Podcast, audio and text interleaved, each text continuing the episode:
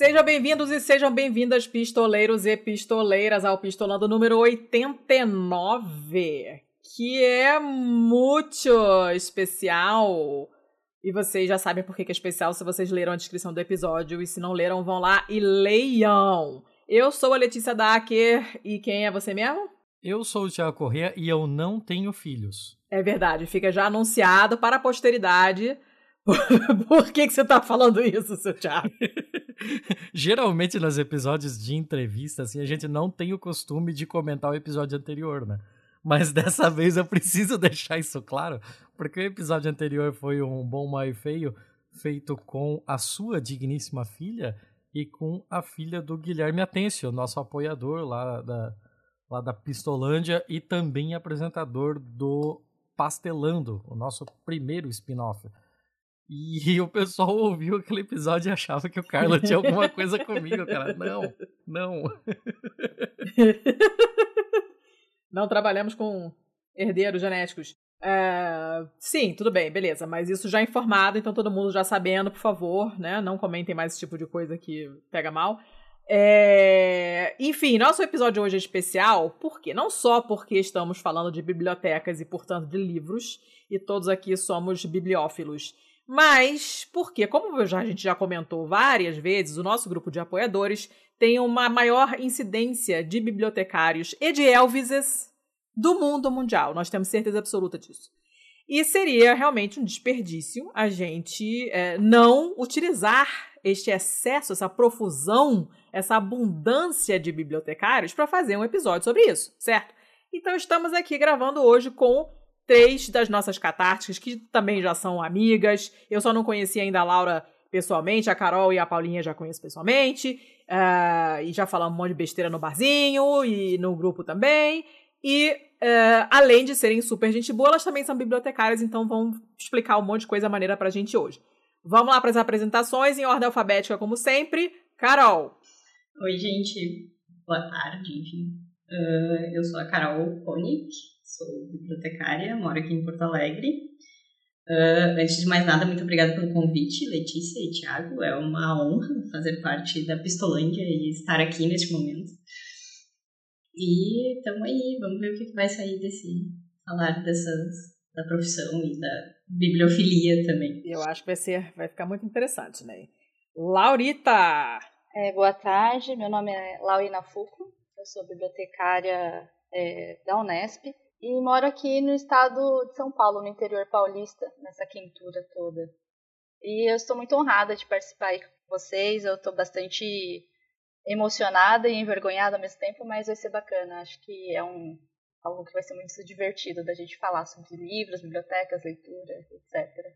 Pois é, já falamos que vergonha é fugir com dinheiro na bunda. Então, a senhora parar. com certeza. Paulinha, Paulinha, Aí, gente, boa tarde, boa noite, dependendo do horário que vocês estão ouvindo. Eu não vou dizer que é uma honra, eu vou dizer que eu estou histérica em participar desse episódio. é, eu sou bibliotecária da UTF-PR hoje em dia. Né? Eu sou carioca, mas moro em Curitiba. E eu sou conselheira do Conselho Regional de Biblioteconomia aqui do Paraná, além de tudo. E tô louca para falar aqui sobre tudo que se refere a bibliotecas, então vamos embora que é o que eu tava querendo. Vocês leram meus pensamentos. Uh! Vem cá, vamos, vamos começar então com o básico do básico. O que, que precisa ter estudado para ser bibliotecário? Tem que ter feito biblioteconomia ou tem outro caminho para chegar lá? Todas vocês fizeram biblioteconomia? Sim. Sim. Sim. É preciso o curso. É. é. É necessário o curso. E aí tem especialização depois, assim, também?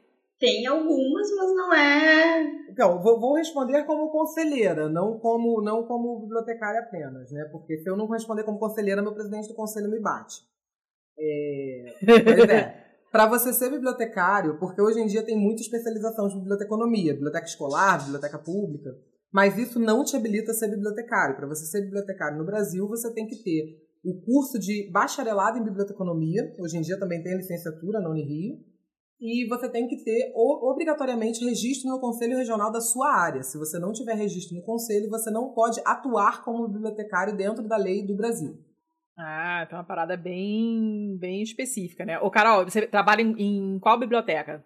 ah, eu não falei, né? Eu, é. trabalho numa biblioteca jurídica, biblioteca do Tribunal de Justiça. É, é, um, é um tipo de biblioteca especializada, né? Hum. Então, mas também, a minha formação também é em biblioteconomia, também depende do registro do conselho. Eu ia falar, tipo, a Paula deve, deve saber falar melhor realmente isso da, de, da necessidade não só da graduação, mas também do registro, né, para poder atuar como bibliotecário. Hum. E, e, vem cá, e quais são as matérias que, que vocês estudam na faculdade? Porque eu, eu me lembro, cara, vocês sabem, né? Eu fiz medicina, medicina médica bosta, né? A gente faz achando que é ó, super melhor que os outros, porque é um curso difícil de passar, não sei o quê. E a galera sacaneava direto, e eu, infelizmente, tenho que admitir que me incluo nesse grupo, o pessoal que fazia biblioteconomia, arquivologia, museologia, que hoje são todas graduações que eu adoraria fazer, né? Então, aquela coisa que a língua é o chicote da bunda é, é puramente verdade. É, mas eu não tenho a menor ideia de como é o curso, eu não sei, porque eu nunca conheci ninguém na época em que eu estava estudando e tal, eu não conheci ninguém que fizesse um curso desse. Então eu, tenho curiosidade de saber e acredito que quem está ouvindo também possa ter. Apesar de que, pelo andar da carruagem, a gente deve ter muitos ouvintes bibliotecários também, então eles sabem. Mas, para os que não são, expliquem o que, que vocês estudam. Na, o que, que matéria você tem na faculdade de biblioteconomia? Carol, começa você, vamos lá pela ordem alfabética, depois a Laura. Ai, meu Deus, vai ser só a ordem alfabética. Porque, tipo, pra gente, pra gente é muito fácil, né? O que, que você estuda medicina? Uh, todo mundo sabe, né? Tem uma ideia, pelo menos, mas tem, tem matérias que a gente não sabe. Né? História, todo mundo imagina. E biblioteconomia, e biblioteconomia todo mundo fala, né? Que você tá estudando para botar livro na estante, né? É uma das coisas que a gente mais ouve. É, pois é. Pois é, e aí o colocar livro na estante é o quê, né? É. Fala aí, Carol, o que você lembra aí? Classificação? Hum, classificação, catalogação, processamento técnico, né? Também. Uh, tem alguma. Aí não sei, depender, cada uma fez um curso em, um, em algum lugar, né? Então vai ter suas especificidades, eu acho. É, é, bom, é importante a gente lembrar que a biblioteconomia não é só uma, mesmo nos cursos de graduação, porque você tem biblioteconomia e documentação, biblioteconomia puro, biblioteconomia e gestão da informação, biblioteconomia e gestão de unidades de ciência informação. Ciência da informação. Caramba! Tem a ciência da informação na USP também, que acaba formando bibliotecários. Também. Ah, pô, legal. É bem, é bem rico, né? Umas coisas bacanas, umas matérias diferentes, assim. Tem administração, esse tipo de coisa? Tem. Tem. Sim, tem administração. administração, gestão.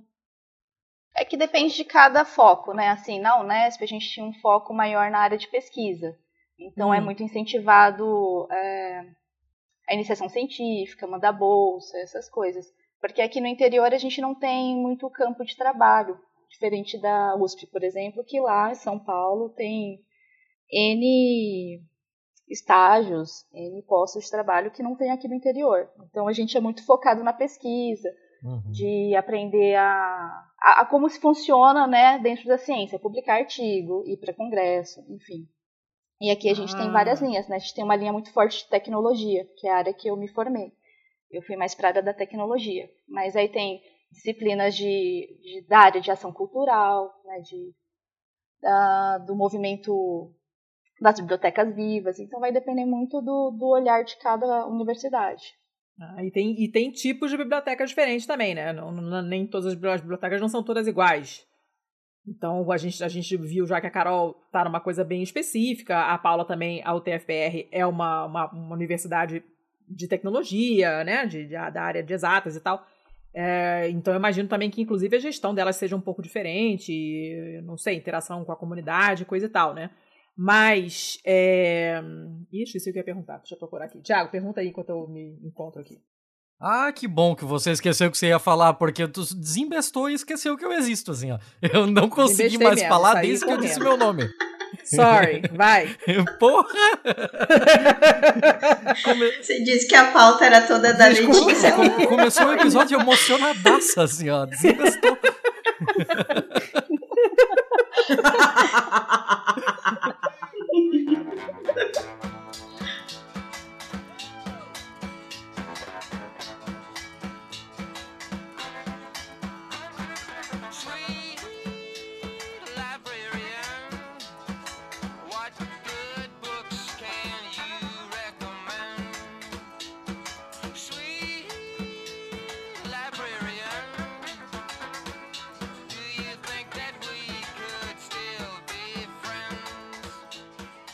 uma coisa que eu preciso entender, e eu não sei nem para qual de vocês direcionar essa pergunta, porque, sério, não, não faço ideia, assim, mas tem várias, vários museus e, e é, outras coisas que também trabalham com acervos que não necessariamente bibliotecas, né, que possuem a figura do arquivista. E de que forma o arquivista é diferente do bibliotecário, assim? O, o que difere essas duas, assim? Porque ambas trabalham com catalogação de acervo, com conservação, manutenção desse acervo e tal. E, e assim, aonde que fica essa divisão? Bota, bota vocês para falar, porque quando eu começar a falar, fudeu. Ah, pode deixar, Paula, que eu te, eu te freio. E você me freia, por favor, porque senão a gente fica a inteira falando. é porque eu passei por mudança de currículo na UF, então eu tenho duas questões muito diferentes na UF, sabe? Ah, calma, calma, chegaremos lá. Vai lá, seu Thiago. Pois é, parece que tem muita intersecção entre elas, é até difícil. O, o, o limite ali tá meio borrado mesmo, né? Eu acho assim que é no tipo de gestão de documento, né? Porque a gente, enquanto biblioteca, trabalha com acervo para a comunidade, para a gente né, emprestar material. O, o, o, arquivo ele é mais voltado para a instituição, né? Para a gente manter a história da instituição ou documentos para a instituição. A forma de, de lidar com esse material é muito diferente. A gente lida de uma forma mais de assunto, por autor e essas coisas. E eu, eu não entendo muito da área de arquivos, mas eu sei que é por fundos, por datas, por fundo histórico, mais ou menos isso. Não sei se a Paula tem e a Carol. É, por, por tipo de tipo de documento também. E além o o Thiago, o Thiago falou de museu também, né? E além da arquivologia, hoje tem a museologia, que é especificamente para trabalhar com museus também, que são todas áreas irmãs, assim, o ah, guarda-chuva da ciência da informação. Fala, Paula. Então, tanto que na UF, que foi onde eu me formei, na Federal Fluminense do Rio, é, quando eles fizeram a mudança de currículo, eu peguei as duas, os dois currículos, né, o antigo e o novo. O currículo antigo foi até 2011, o currículo novo foi a partir de 2011. Na UF, você entrando como biblioteconomia, você pede reingresso para mais dois anos terminar com arquivologia também. Então você tem um núcleo comum de disciplinas e você consegue tirar os dois diplomas em seis é, anos. Na Unesp também dá para fazer. Pois é, e assim, a minha prima ela é arquivista, ela, é, ela tem um blog de arquivista, de, de, de arquivologia, e ela ganhou, tipo, top blog Brasil da área dela. Caramba, que legal. E ela trabalha, é, ela trabalha com arquivologia especificamente, e eu acho que para mim a maior diferença entre uma coisa e outra é como a Carol falou, que a parte de arquivo trabalha com arquivos, geralmente arquivos é, específicos, né, arquivos de empresa, etc., e trabalha muito com a memória institucional, independente da instituição. Né? A biblioteconomia é mais uma questão é, geral. Mesmo nas bibliotecas específicas, a gente trabalha com uma quantidade diferente de materiais, né? com tipos diferentes. Né? A arquivologia tem a tabela de temporalidade, para saber por quanto tempo você guarda um documento. E a biblioteconomia não é dessa forma. Né? É, eu só vou fazer uma, uma falar uma curiosidade. É, por favor, nunca, nunca falem arquivo morto. Os arquivistas querem matar a gente. É arquivo permanente, não é arquivo morto. Eles sempre ficam, meu Deus, arquivo morto. Eu tava pensando nisso. Ótimo, aprendemos mais uma coisa hoje. Ah, interessante. É, eu, eu queria, tava, eu, tipo, eu procurei um monte de artigo Ô, Letícia, sobre você tem bibliotecas que voltar. Você tava... Oi? Letícia Dacker, tem que voltar. Você estava perguntando qual a diferença de uma área para outra e só a Carol falou. A, de uma diferença de uma, de uma instituição para outra? Entre o charme e o funk? É, é na formação. eu, é porque eu tava entre os links das, das coisas que eu li para esse episódio, e como sempre, tá tudo lá na pauta, quem for procurar, tá lá, os links estão todos lá. Tem um, uma coisa bem curtinha, né? Um artigo bem curtinho sobre biblioteca universitária. E é, como o, ali o contato com a comunidade é muito diferente e o foco é muito diferente, e eu estou pensando na biblioteca da faculdade onde eu fiz a pós-graduação aqui em Curitiba, que um, é um prédio lindíssimo, o campus é maravilhoso, tem um lago com cisnes, com um monte de árvore, de flor, você senta ali, tem um janelão, a biblioteca, assim, é um Eu trabalhei sonho, nessa biblioteca. É um sonho, não é um sonho? É coisa de filme. Eu trabalhei nessa biblioteca. A biblioteca bem. é um... É, trabalhei Nossa, dois anos nessa é assim, é um sonho. Eu só não ia muito mais lá porque é super fora de mão para mim, é do outro lado da cidade. Mas é uma delícia de lugar. Mas não é frequentado pela comunidade, é uma biblioteca universitária. Eu não sei nem, tudo bem, essa é uma faculdade particular, mas eu não sei se universidades públicas dão acesso ao público em geral às bibliotecas. Rola isso? Tipo, de eu chegar na rua, não, não, não sou aluna da UTFPR, mas eu quero usar a biblioteca. Eu posso? Eu não sei. Sim, é um espaço público como pode. qualquer outro espaço público federal. Você já pode não ter acesso a ah. determinadas questões. Por exemplo, o portal de periódico da CAPES, que é o maior portal do Brasil de análise de pesquisa científica, você tem que ter a vinculação com a universidade para poder fazer a pesquisa ali. Uhum. Hum. Mas o acesso ao espaço é público. Saquei, bom saber. É, é eu trabalho numa biblioteca jurídica, biblioteca bem específica né, de, de tribunal, mas também, claro que hoje em dia, né, em questões pandêmicas as coisas estão um pouco mais nebulosas, mas a, o acesso também. Qualquer pessoa pode ir lá pesquisar, tem gente que vai lá estudar, o pessoal vai fazer TCC e tal. Da área do direito, claro, porque ela é específica dessa área, né? Mas qualquer pessoa pode buscar informação lá, não vai poder levar o material para casa, como o pessoal que trabalha no tribunal, né? Mas pode ter acesso à informação, é essa a grande, grande questão. Saquei. Tiago, vou ficar te chamando toda hora agora para você não se sentir abandonado. inclusive, então, o maior. O, inclusive, o maior número de pessoas que frequentam a biblioteca fora da instituição são os concurseiros que precisam de um lugar para estudar. Ah, faz todo sentido, né? A biblioteca é cheia de concurseiros. São os que mais dão trabalho pra Sim. gente na hora de fechar a biblioteca. Tem que expulsar com a vassoura. Sai! Já vai desligando as luzes. Sirene. Exatamente. Evacuar. É porque eles ficam até o último minuto. Botar a cadeira na, olha, na mesa. E olha que nem assim, nem assim, nem desligando as luzes. Você tem que expulsar mesmo. Você sabe que, que tem uma história aqui em Marília que teve um aluno que se escondeu dentro da biblioteca, não queria ir embora, se escondeu. E aí foram Como tentar assim, pôr gente? o alarme, não conseguia armar Cacete. porque tinha gente lá dentro. Até descobrir onde ele estava. Muito engraçado essa que, história. Ele queria passar a noite estudando? Era queria isso? passar que lá, é. Tem uns alunos meio doidos, assim, de vez em quando. Acontece. Ai, Uma noite no museu. Por causa dessas coisas, a UTFPR tá para implementar uma sala de estudo 24 horas. Oh! Ah, gente que aí as pessoas podem virar à noite estudando dentro da sala 24 horas. Vai ser uma sala próxima à saída.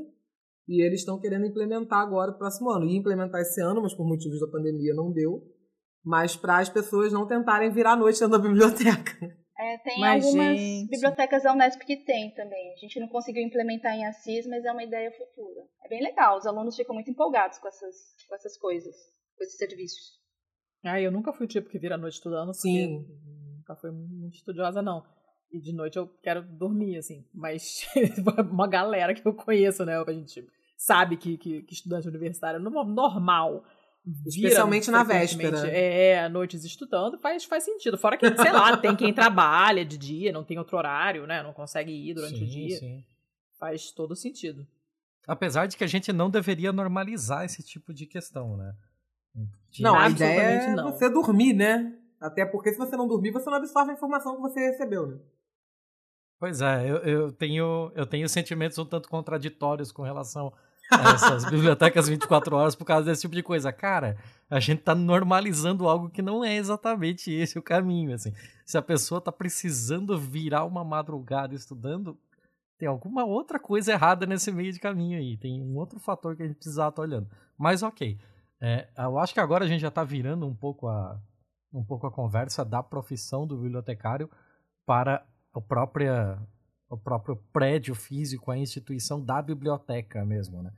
E, e, tem todo aquele negócio de biblioteca enquanto espaço público que precisa ser ocupado, que deve ser ocupado, e de que forma a comunidade à sua volta faz uso dela, né? Então, tipo, a gente tem aqui é, do, dois exemplos de bibliotecas universitárias, então é, elas já estão dentro de um campus fazendo é, a sua parte para a comunidade à sua volta, que são os próprios estudantes. Né? No caso da biblioteca é, jurídica, judiciária, é, como, é que, como é que faz esse tipo de negócio assim? Ó? Quem, quem, é, quem são os principais, com exceção dos concurseiros, né? Quem são os, uh, uh, os principais focos de atenção? assim? Quem mais é, faz consultas à biblioteca? O quão o quão movimentada ela é? Gira muita gente numa biblioteca dessa? Por ser tão específica?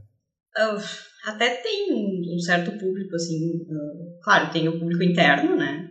Tanto assessores, desembargadores, pessoal, os funcionários, enfim, do, do tribunal. Uh, e os concurseiros, claro, lógico. e uma boa parte de, de. Tem alguns usuários fiéis, assim, que é.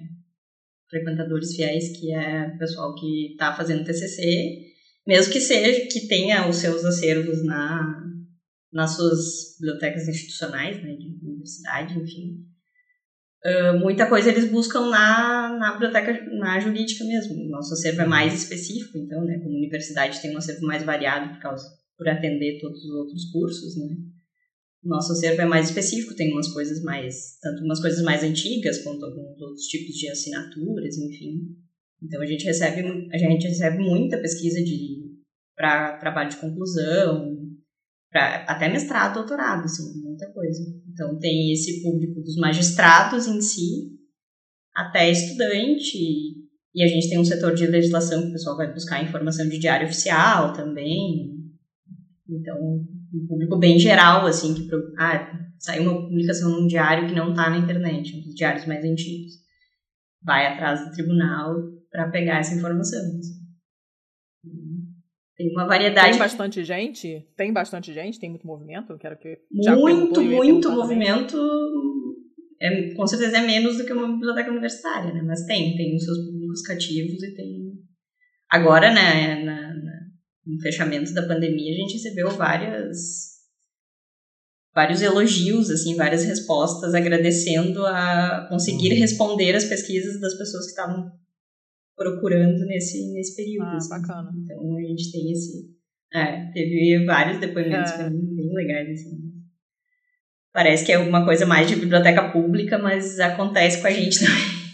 Tem umas coisas bem emocionantes, assim. Pois é, e tem mais esse, né? Tem mais essa questão que aqui a gente não tem nenhuma representante da, da biblioteca pública, mas essa biblioteca é comunitária mesmo, né? Que pode ser, sei lá, num bairro, num centro, mas a biblioteca pública que é bem mais generalista, que precisava é, é, de abranger a, a, todo e qualquer público, né? É, eu sei que então, a, pa, ah, eu já ia te chamar. Eu sei que a Paula tem muito a dizer sobre isso. Paula, sossega é assim, esse né? faixa, apaga esse fogo um segundo, mulher. Pera aí. Não.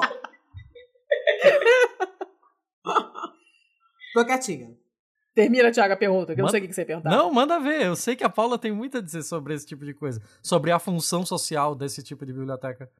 Não, é que, o, é, que, é que o Tiago falou de biblioteca pública e de biblioteca comunitária. É bom lembrar que elas não são o mesmo tipo de biblioteca. Aham. Ó, aí já tem um negócio que eu não sei. Isso estava numa pergunta minha ali da, da classificação da, das bibliotecas. O que, que, é uma biblioteca Essa pública? Essa eu já não sabia. Eu sabia porque eu estudei pra pauta. Hum.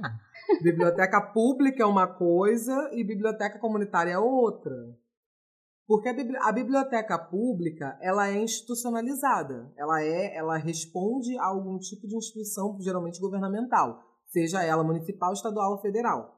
Então você tem a Biblioteca Nacional, que é uma biblioteca pública federal, você tem a Biblioteca Estadual do Paraná, por exemplo, que é a Biblioteca do Estado, e você tem os faróis do saber, que são as bibliotecas municipais de Curitiba, que tem uma em cada bairro e ela realmente é para atender a público específico daquele lugar.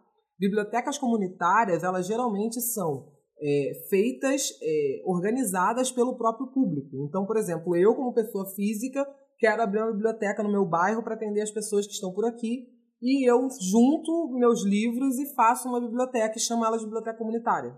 Então, a biblioteca pública não é uma biblioteca comunitária necessariamente. Ah, saquei. A biblioteca comunitária nasce da comunidade.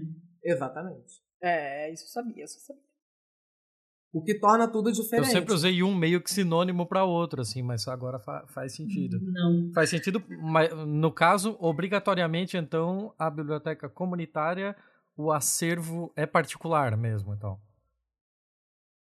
particular no sentido de não é do, do de alguma esfera pública. Do governo. É que uma biblioteca comunitária, como eu falei, ela nasce da necessidade de um usuário que percebeu que, por exemplo, naquele, naquele espaço não tem uma biblioteca. Geralmente isso acontece muito em cidades menores, em que não tem uma biblioteca institucionalizada por nenhum governo. uhum. e a própria comunidade percebe. Por que, que a gente fala diferença? Porque na biblioteca pública você tem todas as questões que a gente tem numa biblioteca institucionalizada. Você tem classificação, você tem catalogação de acervo, você tem registro do empréstimo. Numa biblioteca comunitária, não ah. necessariamente. Acontece em muitas bibliotecas comunitárias não terem o acervo classificado e catalogado, por exemplo, nas normas da biblioteconomia. Só que. Eu acho que as próprias questões de aquisição, né? De, tipo, a biblioteca pública institucionalizada vai passar por processo de compra, enfim. Usando verba pública, é, né? Burocratizados, sem, sem, sem, sem falar mal da burocracia. Uh, uhum. E uma biblioteca comunitária não necessariamente, né? Não, não, vai depender, por exemplo, de uma licitação, alguma coisa do gênero. Sim, muito por doação. É, tem muitas histórias do tipo. Do tipo, né? A menina de 11 anos cria a biblioteca comunitária no seu bairro, não sei o quê, né? Sei lá, pedia o livros na internet e o pessoal doou e ela foi lá e organizou. Ou então, sei lá, uma pessoa que veio de um bairro muito é, negligenciado pelas autoridades e teve a sorte de ter uma ajuda e conseguiu estudar, e aí voltou e quis devolver isso à própria comunidade, e aí montou uma biblioteca. Tem, eu li muitas coisas desse tipo, né? De, de coisas assim, bem personalistas mesmo. A pessoa entendeu que tinha essa necessidade, quis fazer, montou e foi lá. Sim. E aí é aberto para todo mundo e tal, né? Mas, é, isso se junta com uma pergunta que eu ia fazer, como é que fica a curadoria? No, nesse caso, a gente sabe quem que a curadoria é da pessoa que monta a biblioteca. Ela vai colocar o que ela quer, o que ela conseguir de doação, o que ela conseguir comprar. No caso de uma outra biblioteca, pública, universitária que seja, é uma coisa mais específica, a curadoria do acervo é dos bibliotecários, é a função dos bibliotecários, ou tem alguma coisa vinda de cima, da instituição mesmo? Como é que é o negócio? Depende de cada instituição, né? É, geralmente, que a gente aprende na, na universidade. A gente precisa desenvolver uma política de coleções, com todos os critérios, quem são os envolvidos, e seguir essa política. Mas isso depende muito de cada local. Uh, geralmente em universidades a gente tem é, um, uma comissão, uma comissão junto com docentes é, e algumas, alguns critérios que vêm de cima da instituição, e aí, porque tem que seguir bibliografia básica, bibliografia complementar, tem que comprar uhum. material que dá base para as aulas, tanto de graduação quanto de pós-graduação. É, é, nessa visão, eu tenho mais essa, esse lado da universidade, né? Só que quando a gente tem outros tipos de verba, verba de edital, verba de, uh, de multa mesmo, que a gente recebe verba de multa, a gente pode diversificar um pouco o nosso acervo. Então, a gente também tem uma outra parte que a gente recebe sugestões de, de alunos, de livros que eles querem ler também por lazer, a gente também faz essas compras. Então depende muito de cada instituição. Ah, saquei. E é importante lembrar que a biblioteca universitária, é, além da gente ter a política de desenvolvimento de coleções, é, a biblioteca universitária no Brasil ela responde por 25% da nota do curso no MEC. Ah, olha. Então, quando você vai fazer, quando você vai fazer a avaliação de um curso para ganhar as estrelinhas do MEC, você tem, você faz uma análise da biblioteca, incluindo a bibliografia ah, básica e a bibliografia complementar. Então, é uma atenção que a universidade tem que dar para as bibliotecas, porque corresponde a 25% da nota Caramba. do curso. Tem verba específica, né, para compra desse material. Eu não sabia disso, enfim. não. Sim. Essa foi minha briga aqui na minha universidade. Desenvolva. Por quê? Porque quando tava. Então, fofocas da universidade. Quando tava Oba. tendo. É, quando, é, quando tava tendo a campanha para a direção do campus aqui na minha universidade eu, o diretor, o futuro diretor, foi fazer né, a, a, a campanha dele. E ele veio falando que ele fez doutorado em, na, na, Alemanha e que lá as bibliotecas são valorizadas e que no Brasil não é muito. Mas aí eu lembrei ele que hum. a gente não é valorizado porque eles não querem, né? Porque assim, no Brasil a gente sabe que a biblioteca é o primeiro lugar em que é cortado verba. Né? Você tem vários setores e a biblioteca eles cortam a verba primeiro. As pessoas não dão tanta importância quanto deviam para as bibliotecas. E eu fiz questão de lembrar para esse futuro diretor que a gente é uma nota importante. Né? Nós da biblioteca somos uma, uma relevância alta quando o MEC vai fazer a avaliação do curso. Então não adianta relegar a gente, falar que nós somos importantes e cortar a verba da gente na primeira oportunidade. Uhum. Então, ah, faz sentido. Arrumei uma confusãozinha. Tá, gente, é, a, a gente falou aí de biblioteca pública, biblioteca comunitária, tem a biblioteca jurídica. Que outro tipo de classificação a gente está esquecendo aqui ainda, que a gente não passou por ela? As bibliotecas escolares, porque elas são vinculadas às escolas, né? A gente é um público específico. É, é parecido com universidade, ah, mas não é. Ah, boa. Para as escolas públicas rola essa, essa coisa também? É, tipo, é obrigatório e conta ponto para avaliação, esse tipo de coisa? Posso falar como bibliotecária do conselho, porque eu tô vendo a briga por causa da lei Hum. 12.444 de 2010. A Paula lê meus pensamentos porque eu ia falar da lei. falem, falem. É, por- é porque eu tô, vendo, aí, eu tô então. vendo a briga muito de perto. Por causa, porque assim, como eu sou do Conselho Regional de Biblioteconomia, né, eu não sei se o pessoal sabe, mas da mesma forma que o Conselho Regional de Medicina, para você é, exercer o cargo de bibliotecário no país, você tem que ter registro no Conselho Regional. Uhum. E eh, foi proposto em 2010 uma lei, que é a 12444, que fala que toda biblioteca escolar tem, to- toda unidade escolar tem que ter biblioteca. Só que no Brasil isso é muito complicado, ter um bibliotecário na biblioteca, porque a gente tem déficit de profissional. Você não tem uma quantidade de profissionais de biblioteconomia que abranja todas as unidades escolares que a gente tem no país. Então o governo está tentando protelar, tanto que agora a lei, de, a lei foi imposta em 2010, foi autorizada em 2010, né, promulgada, e ela devia ter como prazo máximo agora em julho de 2020, e a gente tem um déficit de 60 mil bibliotecários no país para cobrir os cargos Ah. que a gente está propondo. Só. Só. Caralho. Caceta, gente. Para as escolas. Déficit para as escolas, imagina todo o resto. Tá aqui Parovski. E aí, como que você contorna isso? Que, como é que você. Não O concordo. que, que você faz? Porque não vai ter esse tanto de bibliotecário se formando. O que, que- é, mas. Complicado. Então, essa é a briga que a gente está tendo, com os conselhos regionais e o Conselho Federal entrando na justiça contra o próprio governo, porque eles, eles colocaram a lei de uma forma, mas a gente não tem como suprir. Tanto que tem hoje em dia uma quantidade enorme de universidades particulares que estão criando curso de biblioteconomia à distância para prover esses postos, principalmente em Hum. unidades menores, né, em cidades Ah, menores em que não tem curso de biblioteconomia à disposição.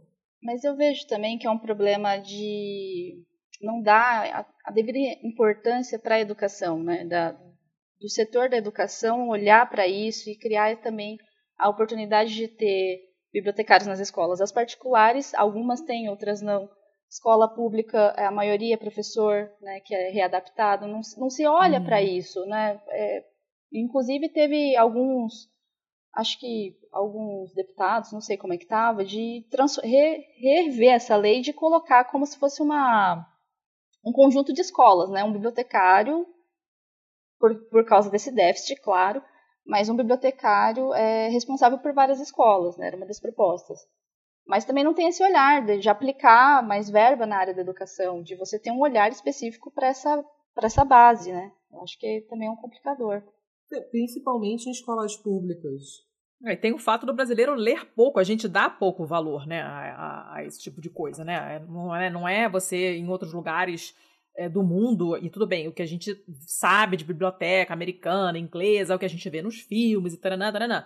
Mas as bibliotecas em outros países, elas têm uma função é, na comunidade mesmo, as pessoas realmente frequentam mais do que no Brasil. Eu tenho essa impressão, pode ser uma impressão errada, mas é, a gente vê muito pela, pela, por literatura e filme, mídia e tudo mais, que tem uma, uma, um uso mais intenso da comunidade das bibliotecas do que normalmente aqui no Brasil. Eu, quando eu morava no Rio, eu confesso que eu não frequentava biblioteca alguma. Eu cheguei aí muitas vezes em uma específica com a minha mãe, que eu gostava muito de Asterix. Então eu ia lá e pegava Asterix e, e livros da hum, inspetora e não sei o quê. Mas foi até uma certa idade e depois eu parei. Tipo, eu sozinha, eu não fui mais.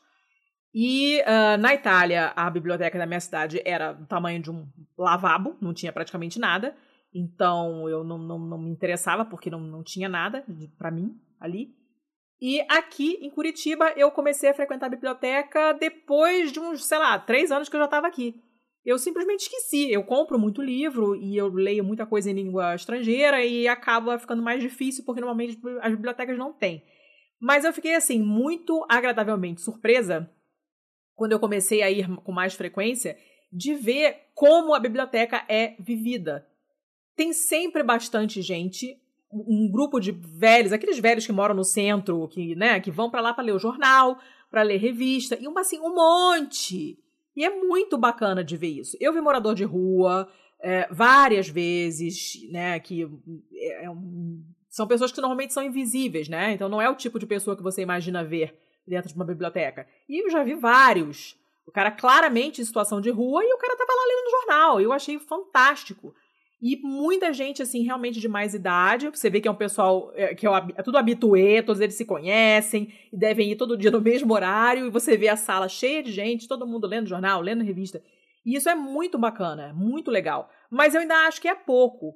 É, eu não conheço muitas pessoas que frequentam biblioteca. É, amigos da minha filha eu acho que nunca foram, sabe? Então eu acho que falta um pouquinho de estímulo também. Mas a gente é um povo que lê pouco, né? Como população. Então é complicado, as pessoas não, não, não, tem, não veem a importância disso. E é, lembrando que esse, a ideia desse episódio veio de um papo que rolou lá na Pistolândia, é, que descambou exatamente para esse lado, da importância da biblioteca como formação da comunidade. E isso tem a ver com uma coisa que o Tiago falou, de ser um outro espaço. A biblioteca é um espaço público. E aí eu não me lembro mais em qual dos artigos que eu li para essa pauta, mas que se falava do chamado terceiro espaço. O terceiro espaço é o que não é a sua casa, que é o primeiro espaço, e não é o seu ambiente de trabalho, que é o segundo espaço. Então, tudo que não é primeiro e segundo é terceiro. E aí você bota, sei lá, igreja, cinema, e a biblioteca é um terceiro espaço importante, né? Mas por que que ter uma biblioteca de bairro é, é uma coisa importante para a comunidade? O que que ela oferece além de um amontoado de livros? O que que ela pode oferecer para a comunidade e por que que é importante que ela esteja lá? Quem quer responder? Não pergunta isso que eu sempre quero. Deixa as meninas responderem. Porque senão eu tô sempre respondendo, até porque foi o que eu estudei no mestrado. Então eu vou responder louca. Assim, ah, minha filha, então é tu mesmo. Ah, vai lá. Eu, eu, vou aproveitar então, então eu vou aproveitar. Já que é você que vai responder, eu, eu já sei Intimidade sobre o que foi o seu mestrado, né? Que, que você falou. você falou sobre aquele farol do saber Sim. aí de, de Curitiba, né? E o Rio de Janeiro tem uma série de de projetos de fazer aquele estilo de biblioteca parque.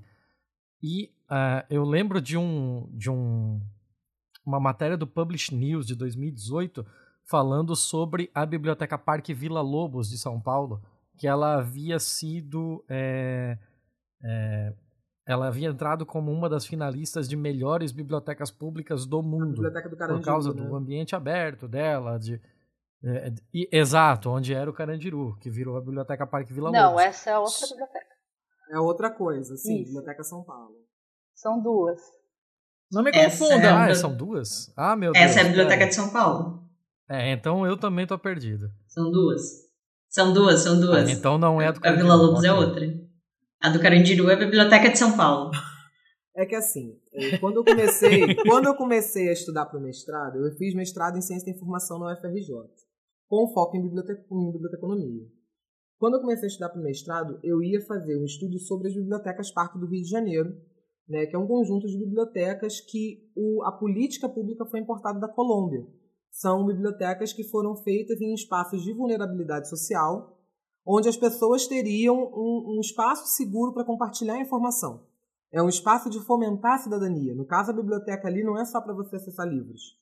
É um espaço em que as pessoas podem se reunir, podem dividir informação, compartilhar, digitar um currículo, procurar alguma coisa que precisa.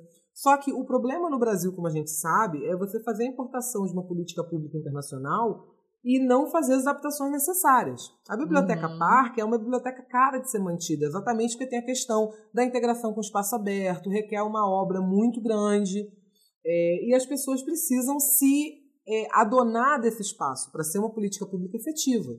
E no Rio as pessoas não se sentiam à vontade de entrar naquele espaço chique, mesmo estando dentro da sua própria comunidade, como a Biblioteca Pública de Manguins, e as pessoas continuaram não se, não se apropriando do espaço.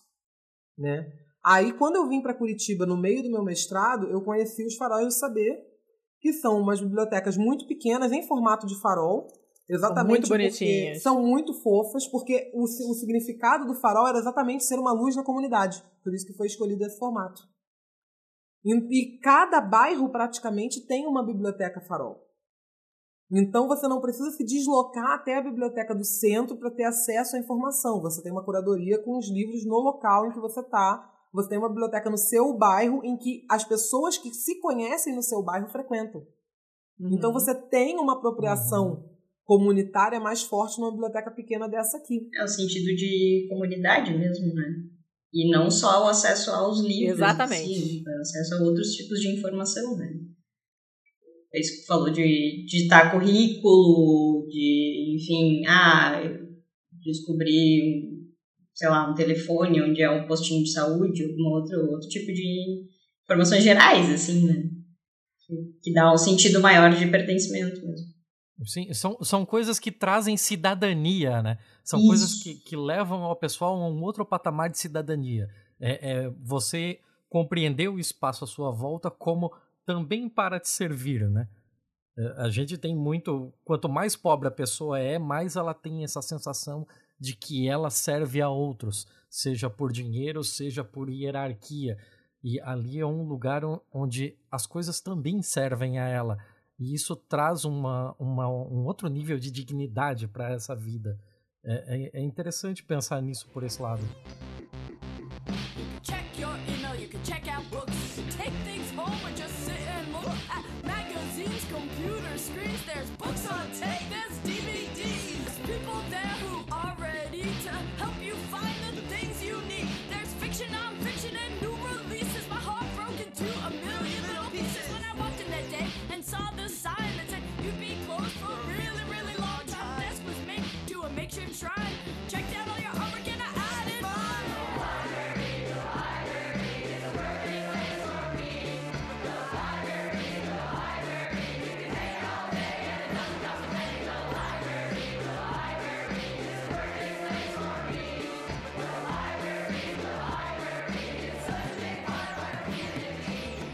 Nos textos de fora que eu li, eh, que estão todos linkados lá, uh, isso é, é, é, enfatizado bastante, principalmente nos artigos mais recentes. Porque com toda essa, essa coisa da pandemia, uh, e não só, mas com a crise econômica no mundo inteiro, e as pessoas perdendo emprego e perdendo plano de saúde, a, a, a informação em saúde acabou sendo uma coisa super procurada. As pessoas querem se informar melhor sobre o que fazer quando estiverem doentes, onde que elas procuram atendimento médico e coisas desse tipo. Então eu vi que várias universidades, várias bibliotecas públicas americanas estão fazendo cursos de especialização para os próprios bibliotecários, para eles poderem orientar uh, melhor as pessoas que estão procurando informação nessa área, informação médica, informação sobre uh, sei lá, processar alguém quando sofreu um, mal feito, alguma coisa desse tipo. Além de toda essa parte que a Paula falou, de procurar emprego, de é, tem, um, tem um serviço nos Estados Unidos que cria um endereço para você. Porque se você não tiver endereço fixo, você não consegue é, fazer documento, você não consegue procurar emprego. Então tem serviços na internet que fazem isso. Elas, esses, eles dão um endereço para você, uh, ah, para você poder fazer lá o seu pedido, a sua. Não vou falar aplicação, porque aplicação é tradução ruim do inglês, né? Para você fazer lá, mandar o seu, o seu currículo e dizer onde você mora, para as pessoas te encontrarem e para você ter direito a uma série de coisas. Porque sem endereço você não tem direito a uma série de coisas. E se o cara não tem nem casa, você imagina se ele vai ter uma internet decente onde ele possa fazer uma coisa dessas. Então ele vai à biblioteca. E para poder suprir essa nova necessidade, porque as coisas essas coisas vêm aparecendo conforme a crise vai piorando, eles estão fazendo uma série de cursos de formação para os próprios bibliotecários, para ensinar essas pessoas a como lidar com essas situações que você não aprende na faculdade de biblioteconomia, como é, criar um endereço fake para uma pessoa que não tem endereço, que mora na rua, né? Então a, a coisa vai evoluindo conforme as necessidades e isso é, ajuda a inserção da biblioteca como parte da comunidade mesmo, né? É, é, torna ainda mais próxima das pessoas essa instituição. Eu achei super bacana, não tinha a menor ideia de que isso tudo acontecia e achei super legal, muito interessante. Imagina você fazer um, um curso inteiro de formação. Letícia, desculpa, gente, eu sei que eu tô falando muito, Oi. mas depois vocês me cortam. Pode falar, pode é que falar. assim, é importante colocar uma coisa, porque assim, você está dando referências de artigos que você leu estrangeiros. É Aham. muito importante você colocar que no Brasil é muito diferente a biblioteconomia dos Estados Unidos. Porque no Hum. Brasil, você, para ser bibliotecário registrado, você tem que ter o curso de graduação em biblioteconomia. Nos Estados Uhum. Unidos, biblioteconomia é uma pós-graduação. Então, assim, você para ser, geralmente quando você é funcionário de uma unidade de biblioteca especializada em engenharia, você é um engenheiro que fez a pós-graduação de biblioteconomia. Ah, Para você ser bibliotecário de medicina, geralmente você tem alguma coisa a ver com a área de medicina e faz a especialização em biblioteconomia. No, no Brasil, isso não Hum. acontece. Você é um bibliotecário com a formação genérica que trabalha em uma biblioteca de medicina, por exemplo. Aham, então é saquei. importante Nossa, você colocar que, o diferença enorme. nosso background é muito diferente do background, de uma biblioteca americana. Uhum, entendi. Mas mesmo assim, né? Porque toda essa, essa coisa de, de ajudar a fazer um currículo, uma coisa desse tipo que você mencionou, também é uma coisa que é feita lá fora. E que eu também não sabia que era uma atribuição de, de biblioteca. Não atribuição, mas uma coisa que é possível fazer numa biblioteca. E, e a lista de coisas que é possível fazer numa biblioteca é muito maior do que chegar lá e ler um livro, né? Tem várias outras coisas que você pode fazer. E essa é uma coisa que eu não sabia. E que no Brasil aparentemente se faz também, é uma coisa que eu também não sabia. E eu fiquei é, surpresa também.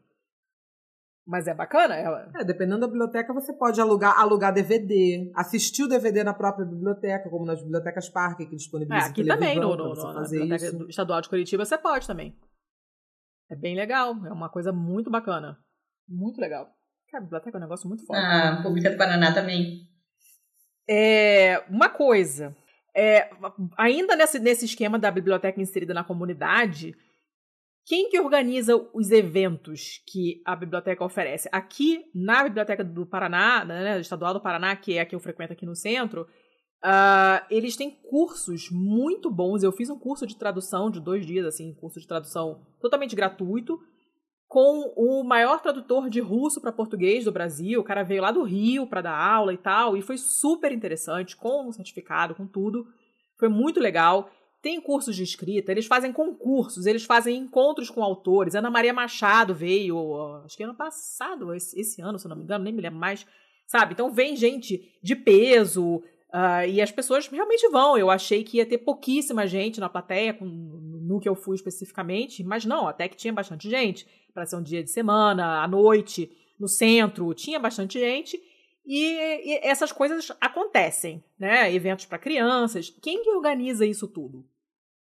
É o bibliotecário, é a instituição, é uma ordem que vem de cima, tem edital. Como é que funciona isso? Porque eu não tenho a menor ideia. Acho que todas as opções aí, Letícia, podem acontecer. né? Tipo, tô lembrando aqui da Biblioteca Pública do Estado, tem eventos que a própria biblioteca organiza, tem uns saraus, uns recitais, algumas coisas assim. Ah, eu atuo há algum tempo já com a Associação Rio Grandense de Bibliotecários também, e a gente faz essas Hum. Agora eu tô meio por fora, mas enfim, faz essas parcerias. Já, a gente já promoveu o evento na Biblioteca Pública do Estado, por exemplo. Tem a Biblioteca Pública Municipal, em Josué Guimarães, que também ela é dentro de um centro municipal de cultura. E a- as gurias que trabalham lá são bem atuantes, assim. Teve, tipo, uma, uma noite de RPG, umas coisas assim. Ah, sabe? que legal. É, que ficou bem, foi bem famoso, assim, ficou bem famoso. Tem uma feira de troca de livros, que é bastante tradicional delas também. Ah, que massa. É, tem várias coisas assim. Isso, e aí isso sai tanto da própria organização, direção das bibliotecas, né? Esse tipo de eventos mais tradicionais, assim. E também pode acontecer de concorrer edital, coisas de fomento e tal. Mas vai depender da atuação de cada, de cada lugar, né? As universitárias fazem esse tipo de coisa também, ou, Laura, por exemplo? É, a gente tem em outubro a tradicional Semana da Biblioteca, né? A gente até Ah, verdade. no, no grupo aqui, que é uma semana que começa dia 23, né, Paula? Vai do dia 23 ao 27. É uma semana 29, que foi institucionalizada, né, por a 29, é, por lei e tudo mais. E a gente costuma fazer é, na Unesp sempre em outubro. É um evento que traz tanto atividades acadêmicas, né?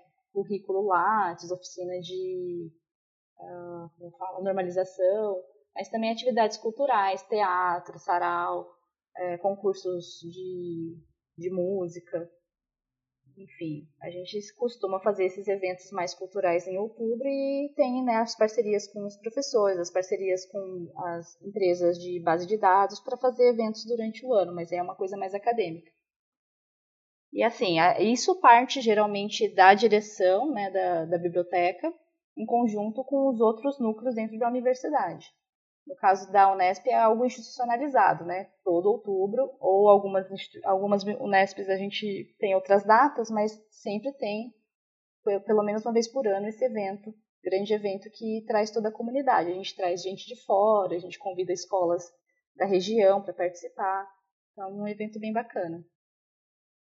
Inclusive, acho que foi em 2018, a gente, a gente concorreu a um edital e a gente conseguiu comprar jogos de tabuleiro modernos para a biblioteca. Então agora a gente tem uma acervo. Ah, que tá, Ai, que massa! A gente vai trazendo essa socialização. Né? Acho que a biblioteca universitária, a gente tem muito essa visão de, ah, é um lugar para estudar, um lugar para os alunos poderem retirar seus livros, material, mas não, a gente busca muito é, encaixar o aluno dentro da universidade, mas como um ser humano ali vivente ali. A gente quer transformar ele numa pessoa importante para a gente e que a gente seja importante para eles. Então a gente tem muita amizade com os alunos, a gente tenta trazer essas atividades diferentes. A gente tem bastante oficina que eles fazem, né? A gente tem uma oficina de meditação, por exemplo, que é de uma oh. aluna de psicologia.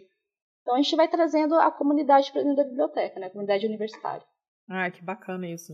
É, eu acho que a gente tem que a gente tem uma questão nas bibliotecas em geral, não só nas universitárias, nas públicas, que a gente tem que pesar a entre a necessidade informacional do usuário, que é o que ele efetivamente procura, e o que a gente sabe que pode ser útil para ele, mas às vezes ele nem sabe que quer. Então, por exemplo, na biblioteca universitária a gente tem o, o, o universitário sabe que ele precisa emprestar livro e que ele precisa acessar a base de dados para procurar artigos científicos. Isso é o que ele sabe que ele precisa. E como ela falou, a gente tem as questões que a gente coloca para o usuário porque a gente acha interessante para ele como comunidade, que é você comprar um jogo de tabuleiro, você promover uma oficina de poesia junto com alguns professores, por exemplo, você chamar gente de fora para falar alguma coisa importante sobre o livro. Então é legal você fazer esse peso entre o que o usuário precisa e o que a gente sabe que a gente pode oferecer, mas nem o usuário sabe que ele quer. Que interessante esse conceito.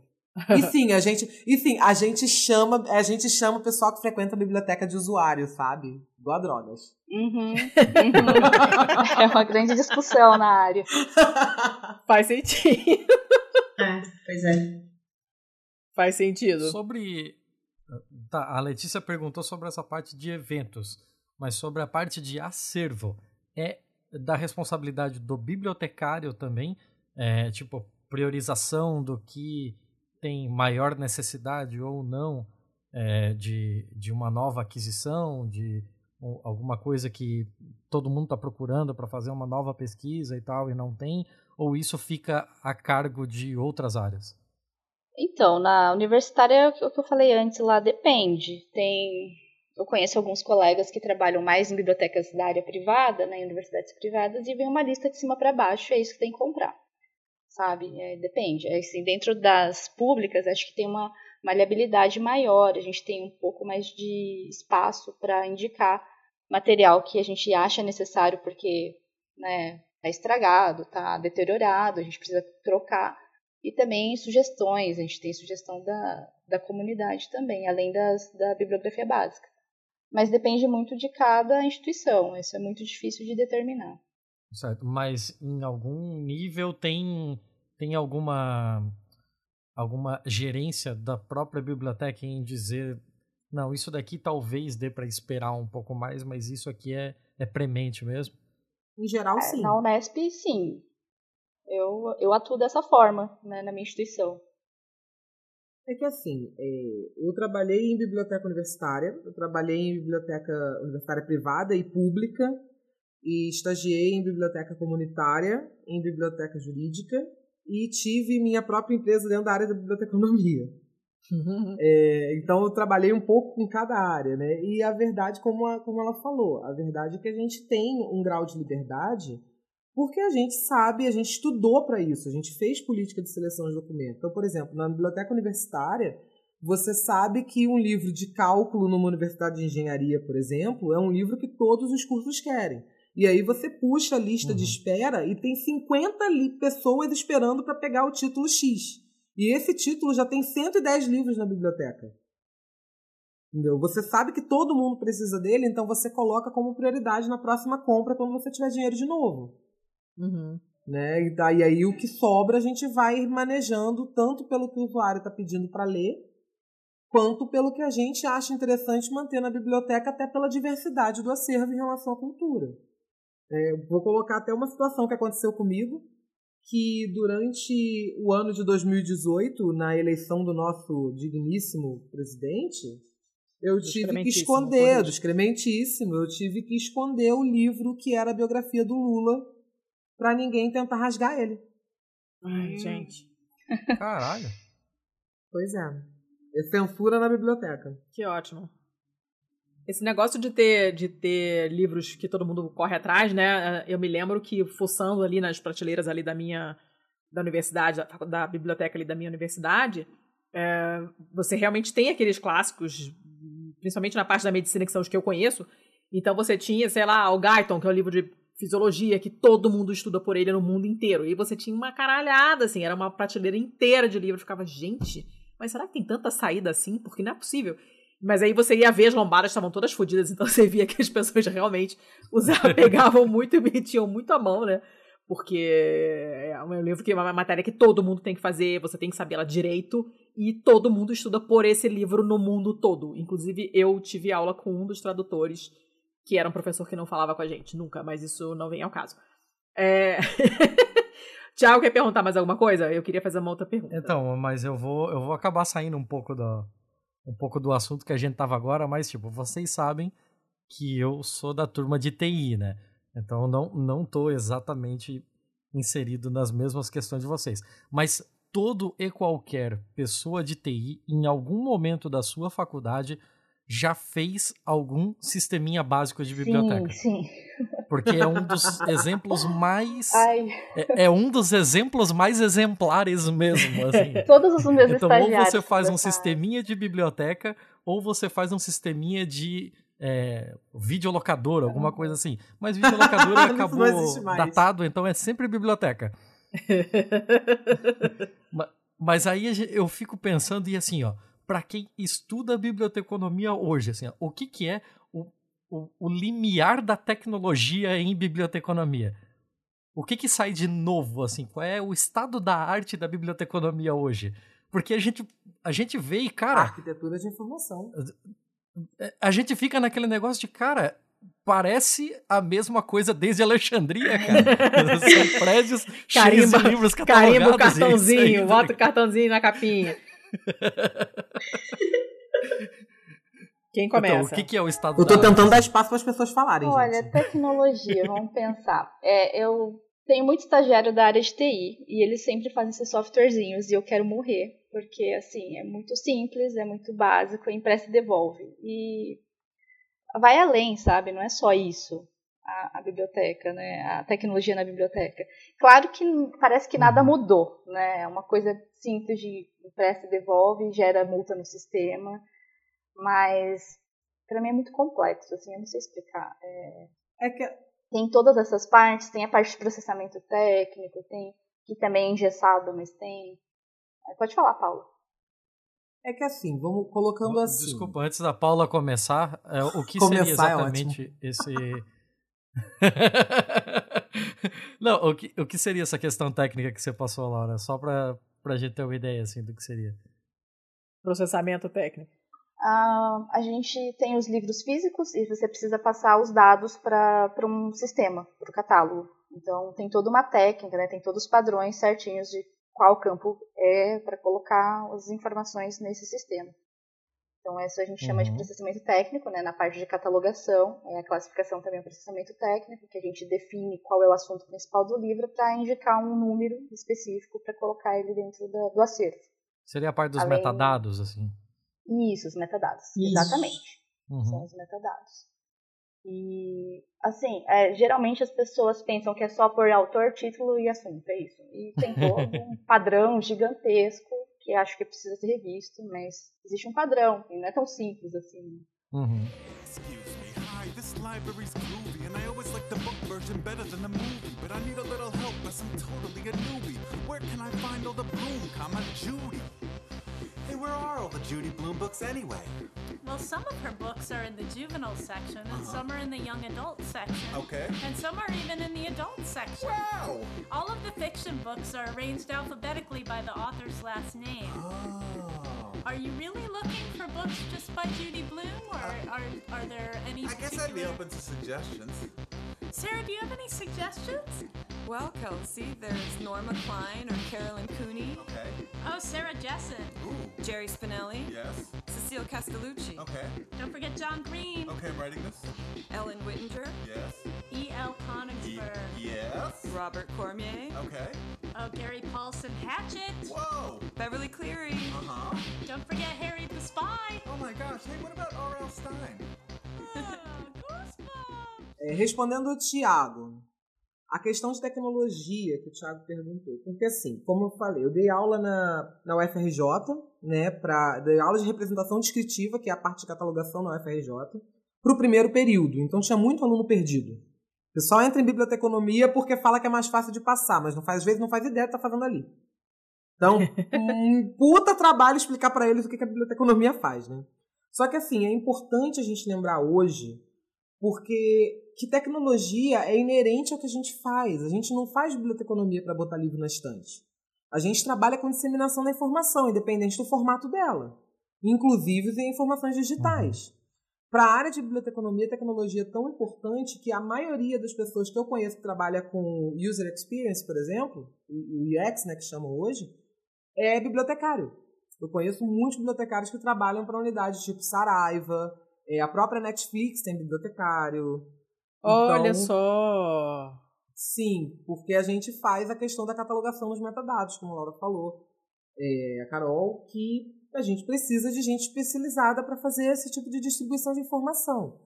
Tanto que o maior sistema de bibliotecas do Brasil, um dos mais utilizados, né, que eu não vou falar o nome porque eu não vou fazer propaganda de graça, ele foi, ele foi criado, ele foi criado por uma pessoa de TI que a esposa dele é bibliotecária.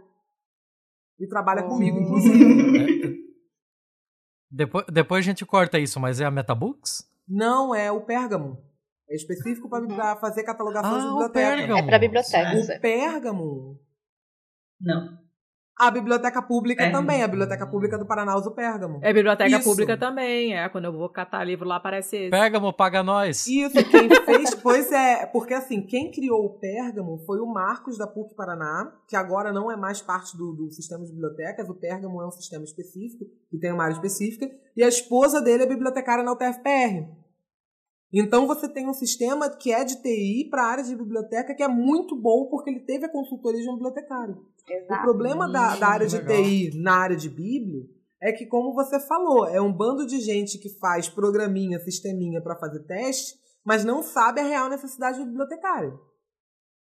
Né? Para você ter um, um- um sistema que funcione, você precisa de alguém que saiba o que está fazendo. Você tem que conversar com o bibliotecário que está usando, você tem que conversar com a outra ponta. Um grande gargalo aí. isso que o Isso sistema de- funciona deveria, bem. deveria fazer parte da, da nota, né? Foi, fa- falou com o bibliotecário? Não, então já perdeu o ponto, porque. Exatamente. Tá, aí eu já vou aproveitar essa crítica e, e já vou puxar o. Não, não, não, não, eu não vou tentar direito de defesa. Foda-se. eu só vou aproveitar essa crítica e já vou puxar o ponto que a Laura tinha falado antes sobre algumas críticas a esse sistema de metadados que a Laura falou que tinha. Então, quais seriam exatamente essas críticas? Ah, eu acho assim que a gente. Eu, eu não sou igual a Paula, né, que trabalhou muito nessa área aí, dando aula de catalogação e tal. Mas eu vejo assim que quando foi feito a migra a- os primeiros protocolos para incluir informação digital, se pegou muita informação do livro físico e só copiou para a tela. Então a gente tem muitos lugares que as informações são muito repetidas, que não precisariam ser repetidas. A gente tem campos que você anota o nome do autor duas, três vezes. E assim, a informação já está lá em um campo, não é necessário você colocar no campo 100, no campo 245, etc., que são os campos do MARC 21, que é o nosso padrão de metadados. E, uhum. e, sim, já tem pessoas estudando, tá? Tem muitos pesquisadores na área de catalogação, tenho amigos que estudam essa área, mas a gente não consegue implementar, né? Porque é uma coisa que vai demorar muito tempo, tem que mudar a mentalidade do bibliotecário, enfim. Tem coisas que é preciso que o bibliotecário sente junto com o profissional de TI para rever, para discutir, mas a gente também está muito arraigado à história da biblioteconomia. É um, é um processo complicado, eu acho. Eu acho bem complicado. Mas é que eu gosto muito dessa área de metadados, né? É que a gente entra naquela discussão que a gente teve na Pistolândia, inclusive, de disseminação e preservação de informação. A gente tem muito uhum. bibliotecário mais velho. Olha só, olha só. Você vê que a gente está num grupo com três bibliotecárias novas, mas quando eu falo que fiz biblioteconomia, a pessoa acha automaticamente que eu tenho 60 anos e uso coque. Exato. Exatamente. É automático. Ninguém espera uma pessoa de 30 cheia de tatuagem, entendeu? A pessoa espera falar com uma bibliotecária de 60 anos. E o pessoal é muito arraigado com, com o livro físico, principalmente, né? Então, uma das discussões que a gente mais tem hoje. E aí se prende no padrão também, né? No padrão Sim. da catalogação que a, que a Lina estava falando. Continuar catalogando é que... daquela forma repetindo a informação. É que, quem não sabe da catalogação, a gente que é bibliotecário, quando a gente faz aula de biblioteconomia, eu não sei as meninas que fizeram em outras universidades, eu, por exemplo, tive três disciplinas de representação descritiva para aprender a catalogar. Três períodos seguidos, não é uma coisa que a gente aprende rápido. que é um é código. O código de catalogação é um código antigo, que é o que a gente chama, que é o que a gente cataloga Marco 21, que chama AACR2, que é um código que ensina a gente como catalogar. Código de catalogação anglo-americano. Isso. E esse código já é um código antigo, já teve revisão. Hoje em dia a gente está tentando migrar para um código novo que tem mais a ver com a área de tecnologia, que é o RDA. Só que a gente não consegue, como ela falou, a gente não consegue implementar porque os bibliotecários não absorvem. Essa é a verdade. Então, assim, a gente tem toda uma, uma formação para a gente aprender que, por exemplo, antigamente quando a gente começava a leitura da catalogação, era feita por máquina, né, com furinhos, etc. Então, assim, você uhum. aprende na, na faculdade que quando depois que você faz, quando você vai fazer a ficha catalográfica, você tem que colocar depois do nome do autor um ponto, um espaço, um travessão, um espaço e outro ponto. Hum. Os alunos hoje não querem saber isso. Porque a gente faz isso no computador, a gente não tem que colocar o espaço e o ponto. Entendeu? Hum. Só que os bibliotecários mais antigos, eles não conseguem se, é, é, se descolar dessa, dessa é, como é que a gente fala? Dessa preciosidade, esse preciosismo que eles têm em relação a essa especificidade, sabe? O famoso na minha época não era assim? Exato, exatamente. Cara, difícil, hein? Mas eu acho que isso é o mal do ser humano. É, é o mal do ser humano, você não tem a menor dúvida. Não é, não é uma coisa exclusiva de, de bibliotecário, não. Mas vocês acham que conforme é, a, a, leva de novos bibliotecários, o pessoal mais jovem, conforme o pessoal vai, vai entrando e, e já familiarizado com, com o mundo digital, vocês acham que isso vai tende a melhorar ou, ou tá difícil? Porque eu não tem gente suficiente, sim. talvez, não sei. Eu acho que sim. Eu acho que tem muita pesquisa nessa área, muita gente engajada. Eu acho que só precisa de uma, uma primeira instituição que fala, beleza, vamos colocar o RDA aí, vamos usar FRBR, que é outro, outro padrão, e, e, experimentar, né? Eu acho que já tem algumas iniciativas fora do país e basta a gente começar, a primeira instituição que usar e começar a ver que dá certo, isso vai espalhar. Mas é que tem que esperar um pouco o pessoal aposentar, né? Eu acho que precisa um pouquinho Exatamente. Era isso que eu ia falar. Você foi gentil que você não esperou ninguém morrer. Você tá falando de aposentadoria, não morre. É que, é que não gentil. adianta entrar um monte de gente nova num serviço que tem um monte de gente antiga e quando vai passar para o estagiário ou para a pessoa nova como a coisa é feita, passa exatamente da forma anterior sem dar espaço para a pessoa experimentar nada, né? Que é o que acontece muito tem, coi tem coisas que tem que vir de cima, não tem jeito, né? Tipo, vai ser assim agora e acabou, e se eu não souber, te vira. E acontece bastante, né? Eu acho que sim. Mas assim, é, por exemplo, na minha instituição a gente trocou recentemente de software.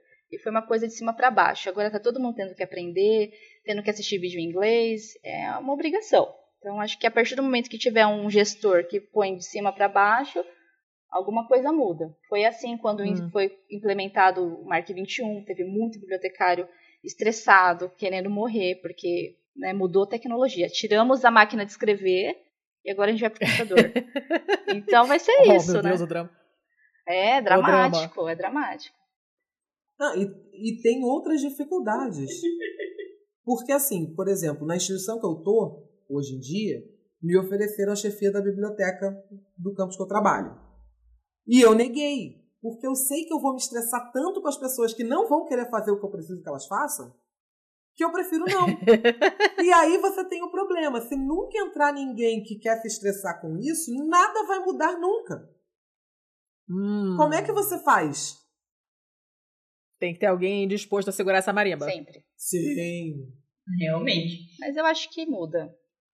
Ah, acho que além disso de tecnologias, a gente está bastante inserido aí nessa, nessas outras áreas, né, que a, a Paula falou, da UX, da UI, a gente não é só profissional que guarda livro na estante. Então acho que é bacana comentar isso também, que a gente também tem outros, outros postos de trabalho que a gente nem imagina, né? Eu acho muito bacana a parte de usabilidade, né, desenvolvimento de sites, desenvolvimento de sistemas.